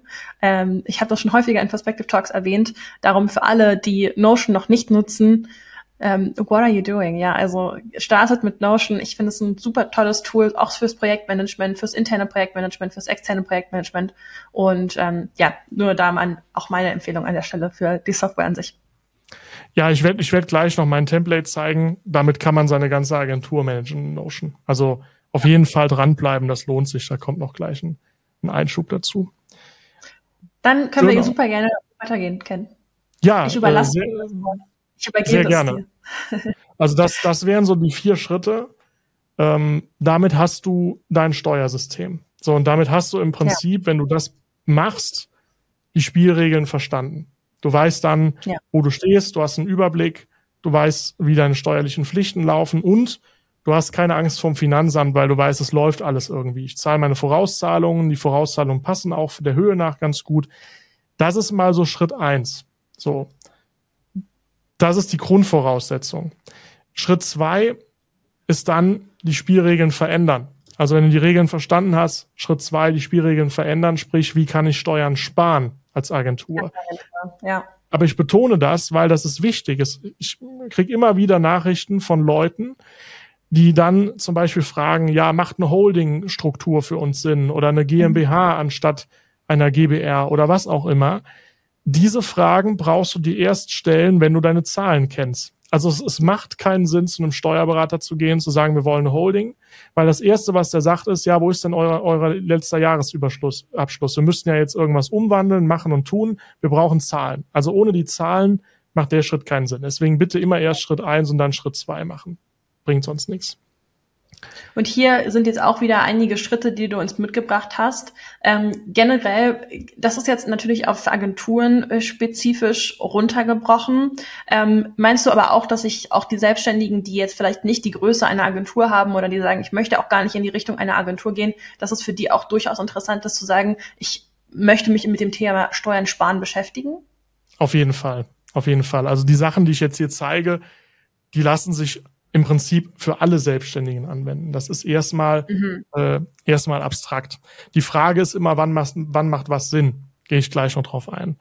Also der erste Schritt sind mal die Sofortmaßnahmen. Das sind so kleinere Optimierungen. Ja, also Beispiel ist, dass du alle Betriebsausgaben erfasst. Viele wissen zum Beispiel nicht, dass du, auch wenn du einen privaten Pkw betrieblich fährst, dass du auch das zum Beispiel mit 30 Cent den Kilometer absetzen kannst. Du brauchst nicht unbedingt einen Firmenwagen, um Fahrtkosten abzusetzen. Du kannst auch einen Privat, ja. äh, Privatfahrten nutzen. Das wäre so eine Sache. Oder ähm, Bewirtungsbelege. Gut, das wissen jetzt schon einige mehr, dass du natürlich im Restaurant sagen kannst, ich hätte gern Bewirtungsbeleg und setz das ab. Ähm, aber auch so Sachen wie Homeoffice. Auch da hast du verschiedene Möglichkeiten. Du arbeitest einfach nur von zu Hause, dann kannst du äh, die Homeoffice-Pauschale geltend machen. Du kannst je nachdem, wie dein äh, Homeoffice aussieht, auch die tatsächlichen Kosten, also anteilige Miete, anteilige Nebenkosten geltend machen, habe ich hier auch. Ich habe bei mir in der Wohnung den größten Raum, ist mein Homeoffice und da ist tatsächlich auch nur Büro drin. So, und das führt mhm. dazu, dass ich dann von meinen gesamten Mietkosten, Nebenkosten von allem ähm, auf die Quadratmeter runtergebrochen, x Prozent dann äh, abziehen kann. Das taucht aber auf ja. keinem Bankkonto auf, auf keinem Geschäftskonto. Deswegen sind das so Sachen, die man vergisst. Also überhaupt mal zu überlegen, was kann ich absetzen und dann da schon mal alles irgendwie rauszuholen, äh, ist was, was man sofort machen kann. Ähm, ich glaube, das, das, ist auch was, was für alle umsetzbar ist. Also nicht nur für die Agenturler, ja. sondern auch für die Selbstständigen. Ähm, dass es definitiv etwas ist, was man berücksichtigen kann. Ähm, dadurch, ich meine, da, darunter, da, da fallen ja fast alle Menschen drunter. Ja, so die Fahrtkosten zum Beispiel, Bewirtungsbelege, Kosten fürs Homeoffice. Super viele fallen da drunter, die sich damit beschäftigen können. Auch als Privatperson tatsächlich eigentlich auch. Ne? Also zum Beispiel ich, ich arbeite auch aus dem Homeoffice. Ich könnte mich auch mit dem Thema mehr beschäftigen. Definitiv definitiv. Und weil das eben Sachen sind, die häufig untergehen, einfach nochmal so der, der Reminder. Ähm, Schritt oder Punkt zwei ist dann zum Beispiel auch Investitionen. Du hast ja verschiedene Möglichkeiten. Du kannst äh, Investitionsabzugsbeträge bilden, wenn du im nächsten Jahr eine größere Anschaffung planst. Äh, hatte ich jetzt zum Beispiel bei einem Filmemacherfreund von mir, der will sich nächstes Jahr eine teure Kamera kaufen im fünfstelligen Bereich. So, der kann dann heute schon mal ein bisschen Steuern sparen und vor allem ist die Konsequenz von so einem Investitionsabzugsbetrag, dass wenn du die Kamera dann kaufst, 50 Prozent im Prinzip schon abgeschrieben sind. Also mhm. es geht nicht nur darum, die Liquidität nach vorne zu verlagern, du kannst sogar ein bisschen schneller abschreiben, weil eben 50 Prozent schon abgeschrieben werden. Ähm, das andere ist zum Beispiel, dass du Computer seit äh, einiger Zeit sofort abziehen kannst. Also das mhm. kann ein Computer für 4000 Euro sein, du kaufst dir ein neues MacBook, kannst du sofort als Betriebsausgabe absetzen. Musste man früher ja. auf drei Jahre abschreiben oder man musste unter 800 Euro äh, Anschaffungskosten netto bleiben. Jetzt mittlerweile kann man das bei Computern unabhängig von der Höhe. Das heißt, äh, deswegen habe ich hier zum Beispiel den iMac stehen, ja, weil ich gesagt habe, okay, ich, äh, ich zahle irgendwie viele Steuern Äh, ich habe hier so ein kleines Studio für meine YouTube-Videos und ich habe das vorher immer mit dem MacBook gemacht, aber dann hatte ich hier mhm. immer so einen kleinen Bildschirm und dann habe ich gesagt, komm, ich kaufe einfach den iMac, dann habe ich wieder 1500 Euro, die ich als Betriebsausgaben abziehen kann und das in voller Höhe. Und ich habe ein bisschen mehr Komfort, weil ich einfach hier ein cooles Gerät stehen habe und einen größeren Richtig. Bildschirm habe. Also auch da kann es Sinn machen, auch bewusst zu investieren, weil das baut dir im Endeffekt ja auch wieder in, in gewisser Weise Vermögen auf Durchaus, ähm, ja. und damit noch Steuern zu sparen. Jetzt haben wir uns mit dem Schritt eins, den Sofortmaßnahmen beschäftigt. Und ich denke, das ist ja, sind ja wirklich Sofortmaßnahmen. Also die kann ich ja. direkt umsetzen. Da brauche ich mich nicht irgendwie langfristig mit beschäftigen. Oder die kann ich direkt äh, zu wiederholenden äh, Sofortmaßnahmen quasi machen, ähm, womit ich mich immer wieder beschäftigen kann. Die sollte ich mir einfach einmal bewusst machen. Doch du hast auch im, ich habe das eben schon gelesen, im Schritt zwei gibt es ja auch größere Hebel, die, mit denen man sich beschäftigen kann, um einfach Steuern sparen zu können. Lass uns da mal reintauchen. Also das ist ja durchaus auch was, äh, wo sicherlich viele sagen, ja, das interessiert mich nämlich am meisten. Sehr gerne. Also der zweite Schritt wäre sicherlich die Rechtsform zu optimieren. Also wenn du beispielsweise ein Einzelunternehmer bist, irgendwann den Sprung zu machen auf eine GmbH. Ich habe mal ein Beispiel mitgebracht, um das mal zu zeigen, wo ist der Unterschied zwischen einer GmbH und einem Einzelunternehmen. Wir haben den A, der ist selbstständig, derzeit Einzelunternehmen, der macht jetzt 180.000 Euro Jahresüberschuss vor Steuern. Das ist so eine, ja. so eine Zahl, die ist schon groß, da muss man erstmal äh, hinkommen. Aber das ist so eine Zahl, wo man anfangen kann, es sich zu überlegen. Also ich sage mal, mhm. wenn du mhm. jetzt 60.000 Euro Jahresüberschuss machst, brauchst du dir darüber keine Gedanken zu machen, weil das Volumen ist einfach zu klein, damit sich das Ganze lohnt. Aber bei 180.000 werden wir gleich sehen, da macht es schon einen Unterschied. So, jetzt mhm. sagt dieser A, ich brauche 60.000 Euro dann kann ich ein super Leben führen. Dann kann ich mir eine schöne Wohnung mieten, jeden Tag essen gehen und weiß nicht was alles. Und das ist jetzt auch noch relevant. Sein oberstes Ziel ist es, Vermögen aufzubauen. Das ist nämlich auch die Frage, willst du viel privat irgendwie machen, die Kohle viel auf den Kopf hauen oder willst du vielleicht wirklich sehr, sehr langfristig Vermögen aufbauen? Dann würde eine GmbH nämlich auch tendenziell wieder mehr Sinn machen. Ich zeige mal gerade, wie das Ganze zahlenmäßig aussehen würde. Wenn er im Einzelunternehmen bleiben würde, hätte er die 180.000 Euro Gewinn. Das wäre 38 Prozent Steuerbelastung. Also dieser mhm. Steuersatz bei der Einkommensteuer variiert, je nachdem, wie viel Gewinn du machst. Bei dieser Größe wären es jetzt 38 Prozent. Heißt, er müsste insgesamt knapp an die 70.000 Euro Einkommensteuer bezahlen. Ja. Netto bleiben ihm 110.000 Euro übrig. Wie viel er jetzt fürs Leben braucht, ob das jetzt 60 sind, 70, 80, wäre dann an der Stelle aber auch wieder relativ egal. Also es wird erstmal komplett versteuert und dann nimmst du dir von deinem Geschäftskonto das runter, was du brauchst. Am Ende des Tages bleiben 50.000 Euro übrig, die du investieren kannst für das Ziel ja. Vermögensaufbau. Wenn wir jetzt eine GmbH durchdenken, da ist das Prinzip ein bisschen anders. Bei der GmbH wird nur mit 30 Prozent besteuert auf GmbH-Ebene. Das Gehalt, was er sich auszahlt, wird auch nochmal als Betriebsausgabe abgezogen. Das wird allerdings bei ihm dann als Arbeitnehmer versteuert. Aber du hast einen Ticken niedrigeren Steuersatz. Das funktioniert aber nur, wenn du den Gewinn nicht ausschüttest. Wenn du den wieder ausschütten würdest, dann würde nochmal Kapitalertragssteuer oben drauf kommen. Dann hättest ja, du nichts ja. gewonnen. Deswegen sage ich, das Ziel ist schon sehr wichtig wenn Vermögensaufbau gewünscht ist, dann würde eine GmbH Sinn machen, wenn der sowieso sagt, ich brauche die 180.000 Euro zum Leben oder das, was davon noch übrig bleibt, dann würde die GmbH gar keinen Sinn machen. Also es geht darum, dieses Steuersatzgefälle optimal auszunutzen. Bei der GmbH wäre es jetzt so, wir hätten 180.000 Gewinn. Jetzt wird dort sein Gehalt als Ausgabe abgezogen. Wenn mhm. er aber sagt, er will 60.000 Euro netto haben, dann müsste ja die GmbH noch ein bisschen mehr bezahlen, damit seine Lohnsteuer noch einbehalten werden kann und damit die Sozialabgaben bezahlt werden kann. Also er bräuchte sogar 92.000 Euro Bruttogehalt schon, damit er auf seinem Konto 60.000 Euro hätte. Ja. Dann kommt natürlich bei der GmbH erstmal schon mal niedrigerer Gewinn raus, nämlich 87.000. Da gehen jetzt nochmal Steuern von ab, ungefähr 30 Prozent. Also 15 Prozent Körperschaftssteuer, Soli und Gewerbesteuer hängt davon ab, in welcher Stadt du jetzt genau bist. Aber man sagt ungefähr 30 Prozent haut ganz gut hin. Und dann hast du eine Ertragssteuerbelastung in der GmbH von 26.000. Du hast dann Nettogewinn 61.000 Euro übrig.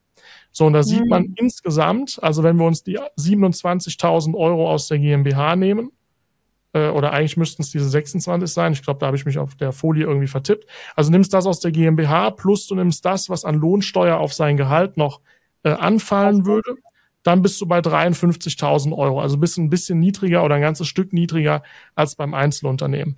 Jetzt muss man aber auch da wieder berücksichtigen, die Kohle liegt jetzt auf Ebene der GmbH. Also das, was da jetzt noch an Investitionskapital da ist, muss jetzt in der GmbH auch ausgegeben werden. Wenn er sich das jetzt noch ausschütten will, dann würde nochmal zusätzliche Steuer anfallen. Aber wenn es in der GmbH bleibt und er es dort nutzt, hat er jetzt 10.000 Euro mehr zur Verfügung als in Variante 1. Jetzt habe ich mal den äh, Finanzfluss Zinseszinsrechner äh, angeworfen und bin mal hingegangen, habe gesagt, okay, du sparst dir jedes Jahr 10.000 Euro. Also nehmen wir mal an, das würde jetzt jedes Jahr so laufen, GmbH und jedes mhm. Jahr 180.000 Euro Jahresüberschuss.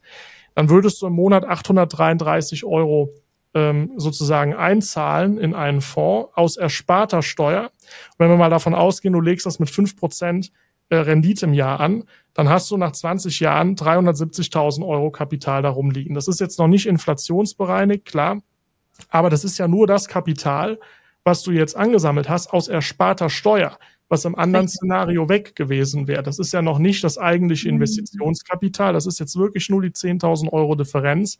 Und da sieht man, das kann natürlich wirklich viel ausmachen, weil du eben Geld anlegst, was du im anderen Szenario gar nicht hättest. Und nach 20 Jahren hast du trotzdem Vermögen. Ähm, da sieht man das aber würde auch, aber, genau, das ja. hängt aber super stark dann auch davon ab, ob noch irgendwelche anderen Faktoren mit einspielen, oder? Auf jeden Fall. Also es hängt davon ab, Du hast jetzt hier gesehen im Beispiel, er hatte ja 38 Prozent Steuersatz. Das sind ja. nur 8 Prozent Gefälle gegenüber äh, dem GmbH-Steuersatz, den wir von 30 Prozent angenommen haben. Das heißt, damit das eine Auswirkung hat, brauchst du ein gewisses Volumen. Deswegen habe ich gesagt mhm. 180.000 Jahresüberschuss. Ähm, klar, wenn du jetzt mehr Jahresüberschuss machst, gerade in Agenturen, du skalierst das vielleicht ein bisschen größer, desto größer wird natürlich auch der Effekt. Aber wenn er wirklich sagt, ihm reichen diese 60.000 netto, die er sich auszahlt, plus er will auch keine weiteren Ausschüttungen machen und will einfach nur in der GmbH Vermögensgegenstände kaufen, sieht man, es macht schon einen Unterschied. Ne? Mhm. Also ja. das wäre so ein Hebel, der ist ein bisschen größer, den kann man drücken, aber der macht erst ab einem bestimmten Volumen Sinn. Definitiv. Super spannend. Ich glaube, das war für mich gerade mein liebster Teil unseres Talks bis jetzt, um, einfach mal um das zu begreifen, was für Effekte einfach entstehen können, wenn ich mich für eine Unternehmensform oder die andere entscheide. Ähm, wie gesagt, sicherlich auch äh, kommen da noch mal andere Themen hinzu, wenn ich zum Beispiel ähm, noch einen, einen äh, Teilhaber drin habe, also nicht alleine bin und so weiter. Da gibt's ja sicherlich noch ganz, ganz viele Faktoren, die da einzahlen, ähm, die sowas bedingen können. Aber ich glaube, das Beispiel hat einfach mal gezeigt, dass man so eine Rechnung auch einfach mal machen sollte, also sich das fiktiv mal durchrechnen sollte, ähm, um vielleicht auch eine Entscheidung treffen zu können, zu sagen, bin ich jetzt, bleibe ich jetzt Einzelunternehmer oder gehe ich in die GmbH? Ja. In so eine Richtung zu gehen. Durchaus. Genau, also das super spannend. man sieht schon, das macht erst Sinn, wenn du deine Zahlen kennst. Ne? Also das mal auszurechnen. Ja. Dafür musst du deine Zahlen kennen, dafür musst du wissen, was ist überhaupt unternehmerisch mein langfristiges Ziel. Will ich jetzt hier ähm, ein richtig geiles Leben führen und privat 10.000 Euro im Monat rausjagen oder will ich halt vielleicht eher Vermögen aufbauen? Also das, das sind ganz, ganz viele Faktoren. Man darf auch nicht vergessen, die GmbH ist aufwendiger als ein Einzelunternehmen in der Verwaltung. Also da bist du definitiv buchführungspflichtig. Das sind auch wieder Kosten. Die haben wir jetzt in dem Beispiel noch gar nicht berücksichtigt. Das muss ja. man auf sehr, sehr vielen Ebenen betrachten und das muss auch unternehmerisch Sinn machen. Ist jetzt einfach nur mal so eine Idee. Ne, ist meistens der größte Hebel, den du drücken kannst, wenn du wirklich mal in die richtig interessanten Bereiche von Jahresüberschuss kommst, dass du die Rechtsform änderst. Durchaus. Aber ich glaube, der, der wichtigste Punkt, den du gerade mit, mitgegeben hast, ist, ist ja schön und gut, aber ich muss meine Zahlen halt kennen. Ja. Ansonsten macht das Ganze gar keinen Sinn, das durchzurechnen. Genau, was, was ich an der Stelle auch nochmal erwähnen will, weil das auch Teil einer der Fragen war, ist dieses Thema Holding. Mhm. Ähm, was heißt Holding? Naja, das, das wäre der Fall, du würdest jetzt äh, dein Unternehmen in einer GmbH betreiben. Das ist jetzt in meinem Schaubild die operative GmbH. Und jetzt mhm. wärst nicht du beteiligt, sondern eine Holding äh, GmbH und an der wiederum bist du dann beteiligt. Also du stellst sozusagen eine Kapitalgesellschaft dazwischen. Das bietet den Vorteil, dass du Jahresüberschüsse aus der operativen GmbH in die Holding schieben kannst und diese Ausschüttung, die ja eigentlich, wenn du direkt beteiligt wärst, 25 Prozent Kapitalertragssteuer auslösen würde, löst hier nur 1,5 Prozent Steuerbelastung aus. Mhm. Das heißt, du kannst das Geld eben aus der operativen GmbH ohne nennenswerte Steuerbelastung rausziehen. Das macht wieder Sinn aus haftungsrechtlichen Gründen. Wenn du sagst, ich will nicht mein gesamtes, Pri also es ist ja kein Privatvermögen, aber ich will nicht mein gesamtes unternehmerisches Vermögen in einem Unternehmen lassen, weil was mache ich, wenn das irgendwie gegen die Wand fährt? Sondern du kannst ein bisschen besser diversifizieren. Was ganz mhm. wichtig ist, das wird nämlich häufig falsch dargestellt. Bei einer Holding hast du nicht 1,5 Prozent Gesamtsteuerbelastung. Da sehe ich immer mal wieder Ads von irgendwelchen äh, Steuergurus, die sagen, bei einer Holding mhm. zahlst du nur 1,5 Prozent. Ja, der Gewinn wird auf der operativen GmbH aber trotzdem besteuert. Also die 30 Prozent sind auf der Ebene weg und nur für die ja. Ausschüttung fallen 1,5 Prozent an. Das wird häufig falsch dargestellt.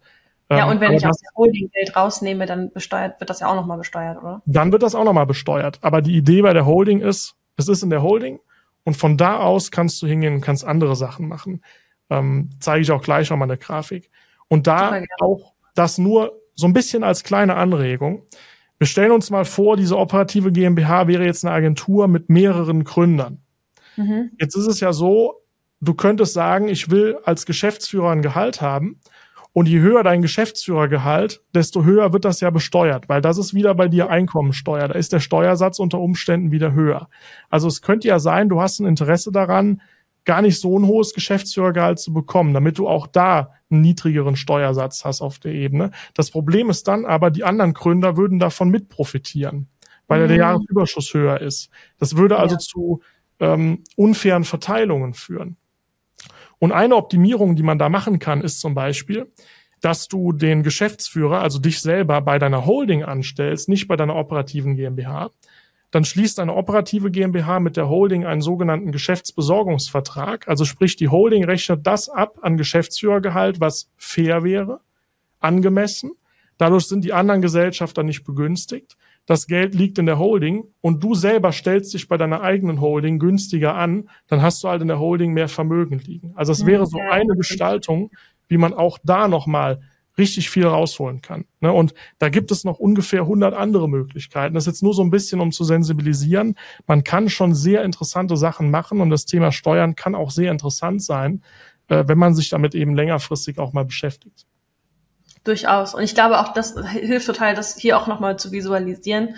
Ähm, ich denke, viele werden davon schon so gehört haben, ah ja, und dann die Holding und der hat noch eine GmbH und bla. Aber wenn man sich damit nicht beschäftigt, was das eigentlich bedeutet oder warum man das denn macht, ähm, dann kann das oftmals äh, sehr verwirrend wirken. Darum vielen Dank für die Aufklärung. Ich glaube, das ist auch was, wo ja viele mal eine Idee in den Kopf gesetzt bekommen haben und zu sagen, ah, stimmt, damit habe ich mich auch noch nicht beschäftigt. Darum, äh, ja, vielleicht ist das der nächste Schritt, wenn ich vielleicht schon in der GmbH tätig bin und sage, jetzt möchte ich mich mal mit dem Thema beschäftigen ähm, und so weiter. Sprich, sind das jetzt auch die großen Hebel, wo du sagst, das sind so die Sachen, die man angehen kann, wenn wir über Steueroptimierung sprechen und Steuern sparen sprechen, ähm, dann haben wir erstmal Schritt zwei besprochen, weil ich glaube, auch dieses große Hebel ist so das, was die meisten interessiert, denn Bewirtungsbelege und so weiter ist für viele oftmals schon ein Begriff, aber in diese größeren Themen dann reinzugehen, das ist oftmals das, wo man sagt, oh, da, da muss ich jetzt mich mal reindenken, oder?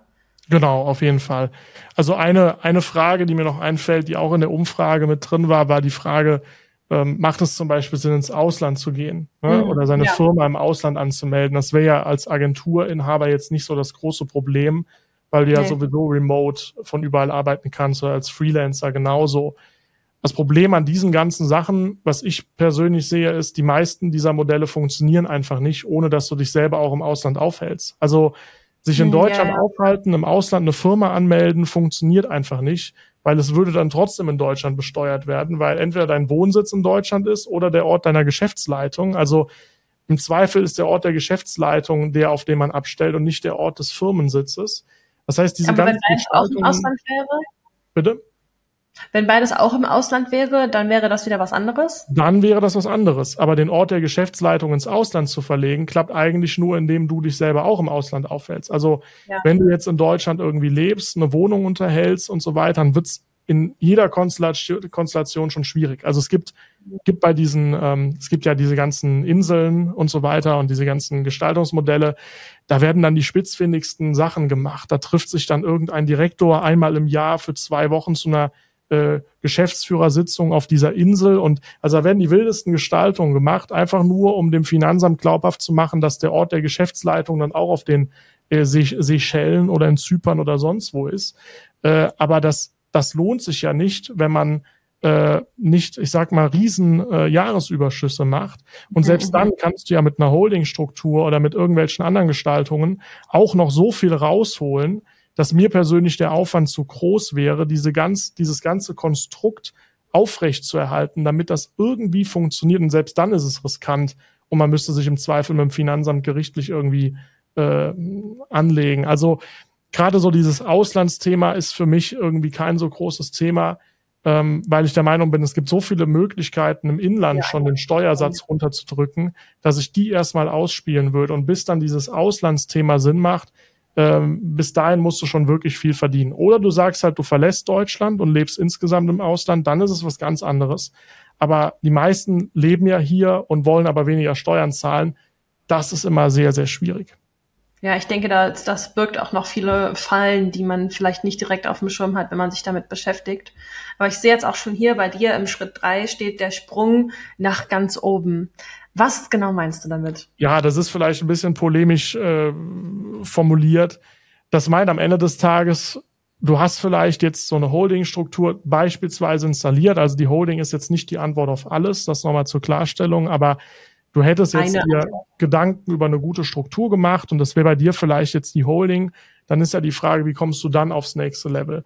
Und da musst du dann auf jeden Fall gute Berater finden, die meistens auch spezialisiert sind.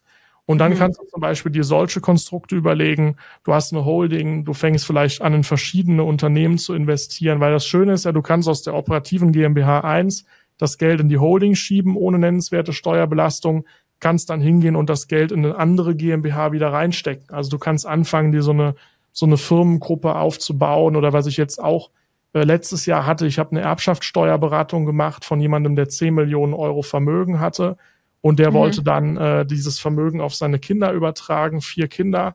So, wenn du das einfach so gemacht hättest, dann hätte das 600.000 Euro Erbschaftssteuer gekostet.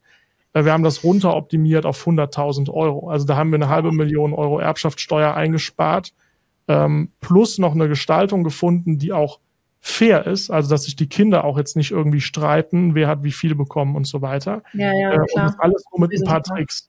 Ähm, aber dafür brauchst du gute Berater. Da kostet dann so eine Erbschaftssteuerberatung auch mal 20, 30.000 Euro. Das macht dann wirklich Sinn, wenn du auf dem obersten äh, Level spielst. Ja. Also das ist eher so als Inspiration gedacht. Ne?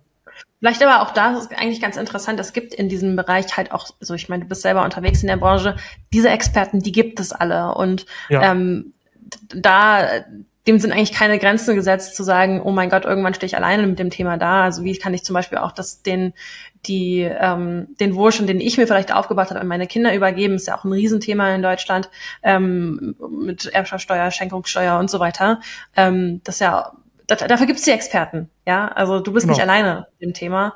Und äh, wenn du dann finanziell in der Lage bist, auch zu sagen, damit kann ich mich dann beschäftigen, dann dafür gibt es eben entsprechend alle da. Ja, also es ist nicht so, dass du dann sagst, oh, und jetzt, ja, sondern dafür gibt es einen Markt am Ende. Auf jeden Fall. Ja, ja, auf jeden Fall. Also der, der Feldwiesensteuerberater von der Ecke, der macht sowas wahrscheinlich nicht. Aber es gibt ja. dann Leute, die nur das machen und die dann darin richtig gut sind und die haben dann Ideen, auf die wärst du wahrscheinlich selber niemals gekommen und haben diese Ideen schon 200 Mal umgesetzt. Also Richtig, das ist ja auch noch die Erfahrung, die da reinspielt, dann eigentlich auch. Darum echt super spannend und ich glaube auch, das ist immer wichtig am Ende zu wissen, ähm, dass man halt immer noch einen Schritt weiter gehen kann und dass da einfach immer noch mehr geht. Ähm, oder man sich am Ende eben auf seine Experten, seine Berater verlässt, so wie du es gerade auch schon gesagt hast. Was mich jetzt aber auch nochmal interessieren würde, ist, ähm, wir hatten eben nochmal über das Notion Template gesprochen und ob du da mal einen Einblick zeigen kannst. So sieht das Ganze aus. Template für Agenturen und Freelancer nenne ich das. Und das hatte ich zusammen gebastelt, weil ich selber auch seit Jahren mit Notion arbeite. Also ich nutze das selber für meine Selbstständigkeit. Ich organisiere da meine ganzen ähm, Dozentenaufträge, Seminare und so weiter. Und so hat sich mit der Zeit ein Konstrukt entwickelt, wo ich sage, das ist für mich der richtige Workflow ja. aber sicherlich auch für Freelancer oder auch für Agenturen, weil wir dieses Template zum Beispiel selbst auch in unserer Agentur nutzen und wir machen Social Recruiting. Definitiv super cool umgesetzt. Also und wenn wir uns jetzt nochmal das Thema Finanzplanung vorberufen, ist das jetzt ja. hier auch äh, integriert? Weil ich habe eben gerade schon den, das Keyword gesehen. Ja, genau da unten. Das Interessante ist, wenn du jetzt sagst, okay, das Projekt XY ist jetzt abgeschlossen oder der Kunde hat jetzt gekauft, dann änderst du den Status von Lead auf Projekt in Planung. Jetzt fliegt das aus dem CRM raus und landet automatisch in der Datenbank Projekte. Also es, ja. es war so ein bisschen die Entscheidung, willst du die Deals und die Projekte als zwei Datensätze haben, dann musst du die aber wieder verknüpfen oder willst du es konsolidieren? Es gibt andere Templates, ja. da sind das zwei verschiedene. Ich habe mich bei dem Template dazu entschieden, es zu verknüpfen, weil jetzt kannst du nämlich hingehen und kannst auf das Modul Finanzplanung gehen. Also da ist die Idee, du tippst jetzt hier zum Beispiel deine monatlichen Fixkosten ein, keine Ahnung, Richtig. Auto 1, Büromiete, was auch immer, äh, kannst dann hier die Beträge eingeben. So, Investitionen kannst du anlegen, damit du einen Plan hast, wann wollen wir welche Investitionen machen. Und interessant ist jetzt der Bereich Umsatzplanung. Und da sieht man schon, es ist in gewisser Weise rudimentär, aber es wird für viele kleinere Agenturen und Selbstständige auch ausreichen. Du könntest jetzt sagen, wir nehmen den September 2023, das ist der Monat. Und jetzt würdest du sagen, welche Projekte werden im September 2023 abgerechnet und reinkommen? Und jetzt mhm. finde ich hier das Projekt XY. Wenn ich das jetzt anwähle, zieht er sich hier den Umsatz raus, der im Projekt ja, hinterlegt am Ende ist. kann ich alle hinzufügen, ne? Genau, und du kannst ich alle hinzufügen, er rechnet die dann zusammen. Ne? Und äh, dann kannst du die Fixkosten, das ist zum Beispiel so ein, so ein Nachteil von Notion, er kann jetzt hier diese Summe nicht hier rein übernehmen. Das kann er einfach ja. nicht. Die Formel ist nicht da. Also man muss jetzt leider hier 7000 eingeben, aber jetzt sehe ich den Überschuss. Kann natürlich variable Kosten auch noch eingeben. Also es ist simpel, Mega. aber mach das mal für ein paar Monate im Voraus und du hast halt mit ein paar Mausklicks, wenn du ungefähr abschätzen kannst, wann wird welches Projekt abgerechnet, hast du schon mal eine, eine grundlegende, rudimentäre Finanzplanung stehen. So, wenn du mehr brauchst, dann definitiv diese Google Sheets Lösungen oder äh, die, die professionellen Tools. Aber für viele wird das, glaube ich, schon reichen. Ne? Denke ich auch. Um, ähm. Vor allem auch einfach überhaupt erstmal mit, mit einem Planungstool zu arbeiten oder darum, ich, ich sehe die Power in Notion immer sehr, sehr stark. Wir arbeiten auch komplett in Notion bei Perspective, ähm, was unser Projektmanagement intern angeht, also zum Beispiel unser Produktteam, wenn die an neuen Features arbeiten, Discovery-Projekte machen oder wir im Content Marketing, wenn wir hier zum Beispiel den Perspective Talk organisieren, ähm, da arbeite ich mit meinem Team auch super, super eng in Notion, haben uns da Projekt äh, Dat Datenbanken angelegt, die wir miteinander verknüpft haben und so weiter, um einfach auch Prozesse darstellen und ähm, optimieren zu können und auch automatisieren zu können. Und genau das hast du ja hier auch gebaut. Also ich glaube, es ist super lean, was du gebaut hast. Und ähm, darum ist es super interessant auch für alle Agenturen und Freelancer da draußen, die sagen, hey, cool, das Template existiert schon. Wie kann ich mir das denn jetzt überhaupt in meinen Notion reinladen? Ja, ähm, ich habe überlegt, was machen wir? Also dieses Template ist eine spezielle Variante für Agenturen. Ich habe auch noch eins für Selbstständige allgemein. Und eigentlich wird dieses Template für Selbstständige für 100 Euro verkauft, beziehungsweise ja. ist Teil von einem Online-Kurs. Und ich habe überlegt, wie können wir irgendwie für die Perspective Community einen Mehrwert bieten.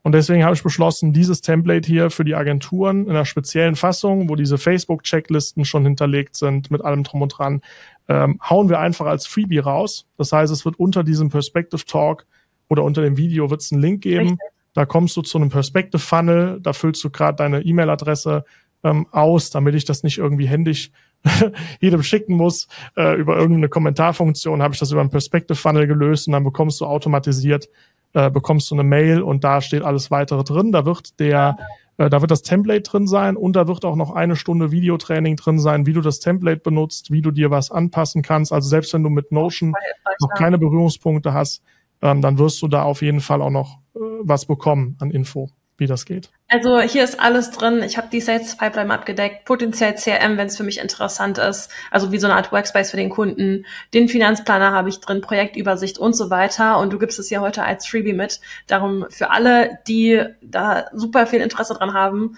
Schaut es euch an, ladet es euch runter. Wir packen es natürlich in die Infobox und ja, egal auch wo der Perspective Talk hier noch live geht. Ähm, ihr findet natürlich alle Links zu Ken und zum Freebie ähm, ja in der Infobox verlinkt.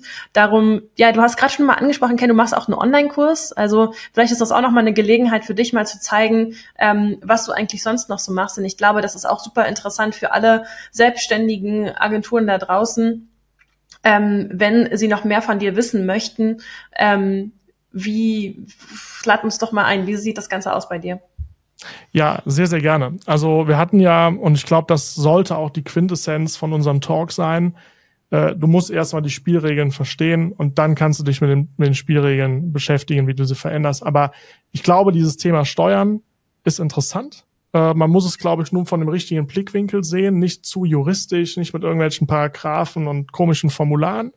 Also ich glaube, so wie wir das heute so diskutiert haben, ist es sehr anschaulich sicherlich und ähm, wahrscheinlich auch spannend. Und meine Überlegung war, wie kann ich Produkte machen, die vielen Selbstständigen helfen. Und deswegen habe ich einen Kurs entwickelt, der nennt sich das Steuersystem der bezieht sich jetzt auf diesen Schritt eins. Also der bezieht sich wirklich darauf, du hast noch Prassel, du hast irgendwie Angst vorm Finanzamt, du hast noch keinen richtigen Prozess, wie du deine Steuer angehst. Mhm. Dann ist das erstmal der richtige Kurs.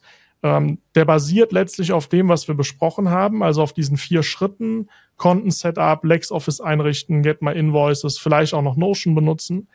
Ähm, der zeigt dir das aber nochmal Schritt für Schritt. Also heute haben wir ja nur darüber gesprochen, was es ist und was man machen sollte. Da geht es so ein bisschen darum, wie geht's. Also das sind wirklich Kurzvideos, fünf bis zehn Minuten, aber dafür 50 Stück, die Schritt für Schritt durch diesen ganzen Prozess ähm, durchführen. Das ist so ein bisschen die Idee. du wirst am Ende wirst du ein System haben, was für dich funktioniert. Ganz egal, ob du einen Steuerberater hast oder auch äh, keinen Steuerberater hast. Das Steuersystem, was ich mir ausgedacht habe, funktioniert eben ähm, für alle. Da ich denke, das ist ja auch ein guter Anfang, wenn ich mich halt mit dem Thema heute auch beschäftigt habe, hier im Perspective Talk und ich möchte jetzt weitergehen und sagen, ich möchte da tiefer einsteigen, dann wirst du den Link zu Kens Steuersystem natürlich auch in der Infobox finden und ähm, ja, kannst da mit ihm in Kontakt treten und ihr könnt die weiteren Schritte gehen. Darum, ja, Ken, vielen lieben Dank, dass du uns da nochmal einen Einblick gegeben hast, auch was du ja eigentlich so machst. Ja, das ist ja auch immer spannend, nochmal zu wissen, ähm, wie kann man denn nochmal enger mit dir zusammenarbeiten auch oder auch nochmal mehr Wissen von dir abgreifen. Du hast es eben schon mal in einem Nebensatz erwähnt, du hast auch noch einen YouTube-Account, äh, wo du aktiv bist. Ähm, den setze ich sicherlich auch nochmal mit in die Infobox rein. Und ähm, auch wenn das Publikum vielleicht noch Fragen an dich hat, dann ähm, ist es sicherlich auch okay, wenn wir die in der, in der Kommentarspalte stellen und du bist da auch immer mal wieder aktiv, richtig? Auf jeden Fall. Also ich war bisher immer äh, stiller, stiller Leser der Perspective Community, aber ich habe vor, da in Zukunft definitiv auch mehr zu machen. Also generell, sobald irgendwo eine steuerliche Frage äh, in der Facebook-Gruppe oder so auftaucht oder generell, äh, verlinkt mich einfach gerne. Ich beantworte die gerne und äh, ihr könnt mir auch gerne Nachrichten schreiben. Also alles gut. Ich äh, gebe mein Bestes in dieses Thema Steuern irgendwie Licht äh, reinzubringen. Und ich kenne eben beide Welten ganz gut. Das ist das Schöne. Ja, das ist vielleicht auch nochmal zum Abschluss hier äh, noch ein guter Reminder, dass du ja natürlich nicht nur aus diesem ganzen Steuerbereich kommst, sondern selber auch einen Agenturhintergrund hast und ähm, ja, da tatsächlich auch irgendwie selber die Zielgruppe mit abbilden kannst. Ähm, also für alle, die das noch nicht wussten, das nochmal als Reminder, das kennen da auch durchaus die Social Recruiting und Online-Marketing-Kenntnisse äh, mitbringt und das Verständnis dafür. Darum, ich ja, Ken, vielen lieben Dank, dass du heute äh, mein Gast warst. Ich glaube, es ist ein Riesenthema, es ist einer der längsten Perspective Talks, glaube ich, die wir gemacht haben, denn es ist ein wichtiges Thema und darum haben wir den Platz hier heute gehabt und uns dem Thema einmal gewidmet und ich danke dir, dass du ja auch so viel einfach geteilt hast, transparent mitgegeben hast. Vielen lieben Dank. Ja, Leni, vielen lieben Dank für die Einladung und äh, ladet fleißig das Freebie runter, testet mal aus, ob Notion für euch interessant ist. Und äh, ich freue mich auf den weiteren Austausch und auf das Feedback. Wir freuen uns auch auf weitere Fragen in der Kommentarspalte und ja, teilt diesen Talk mit allen, wo ihr sagt, hey, du solltest dich mal mehr mit dem Thema Steuern beschäftigen. Die Links zu kennen findet ihr in der Infobox und ich sage bis zum nächsten Mal. Ich sage liebe Grüße aus München. Auf Wiedersehen. Ciao.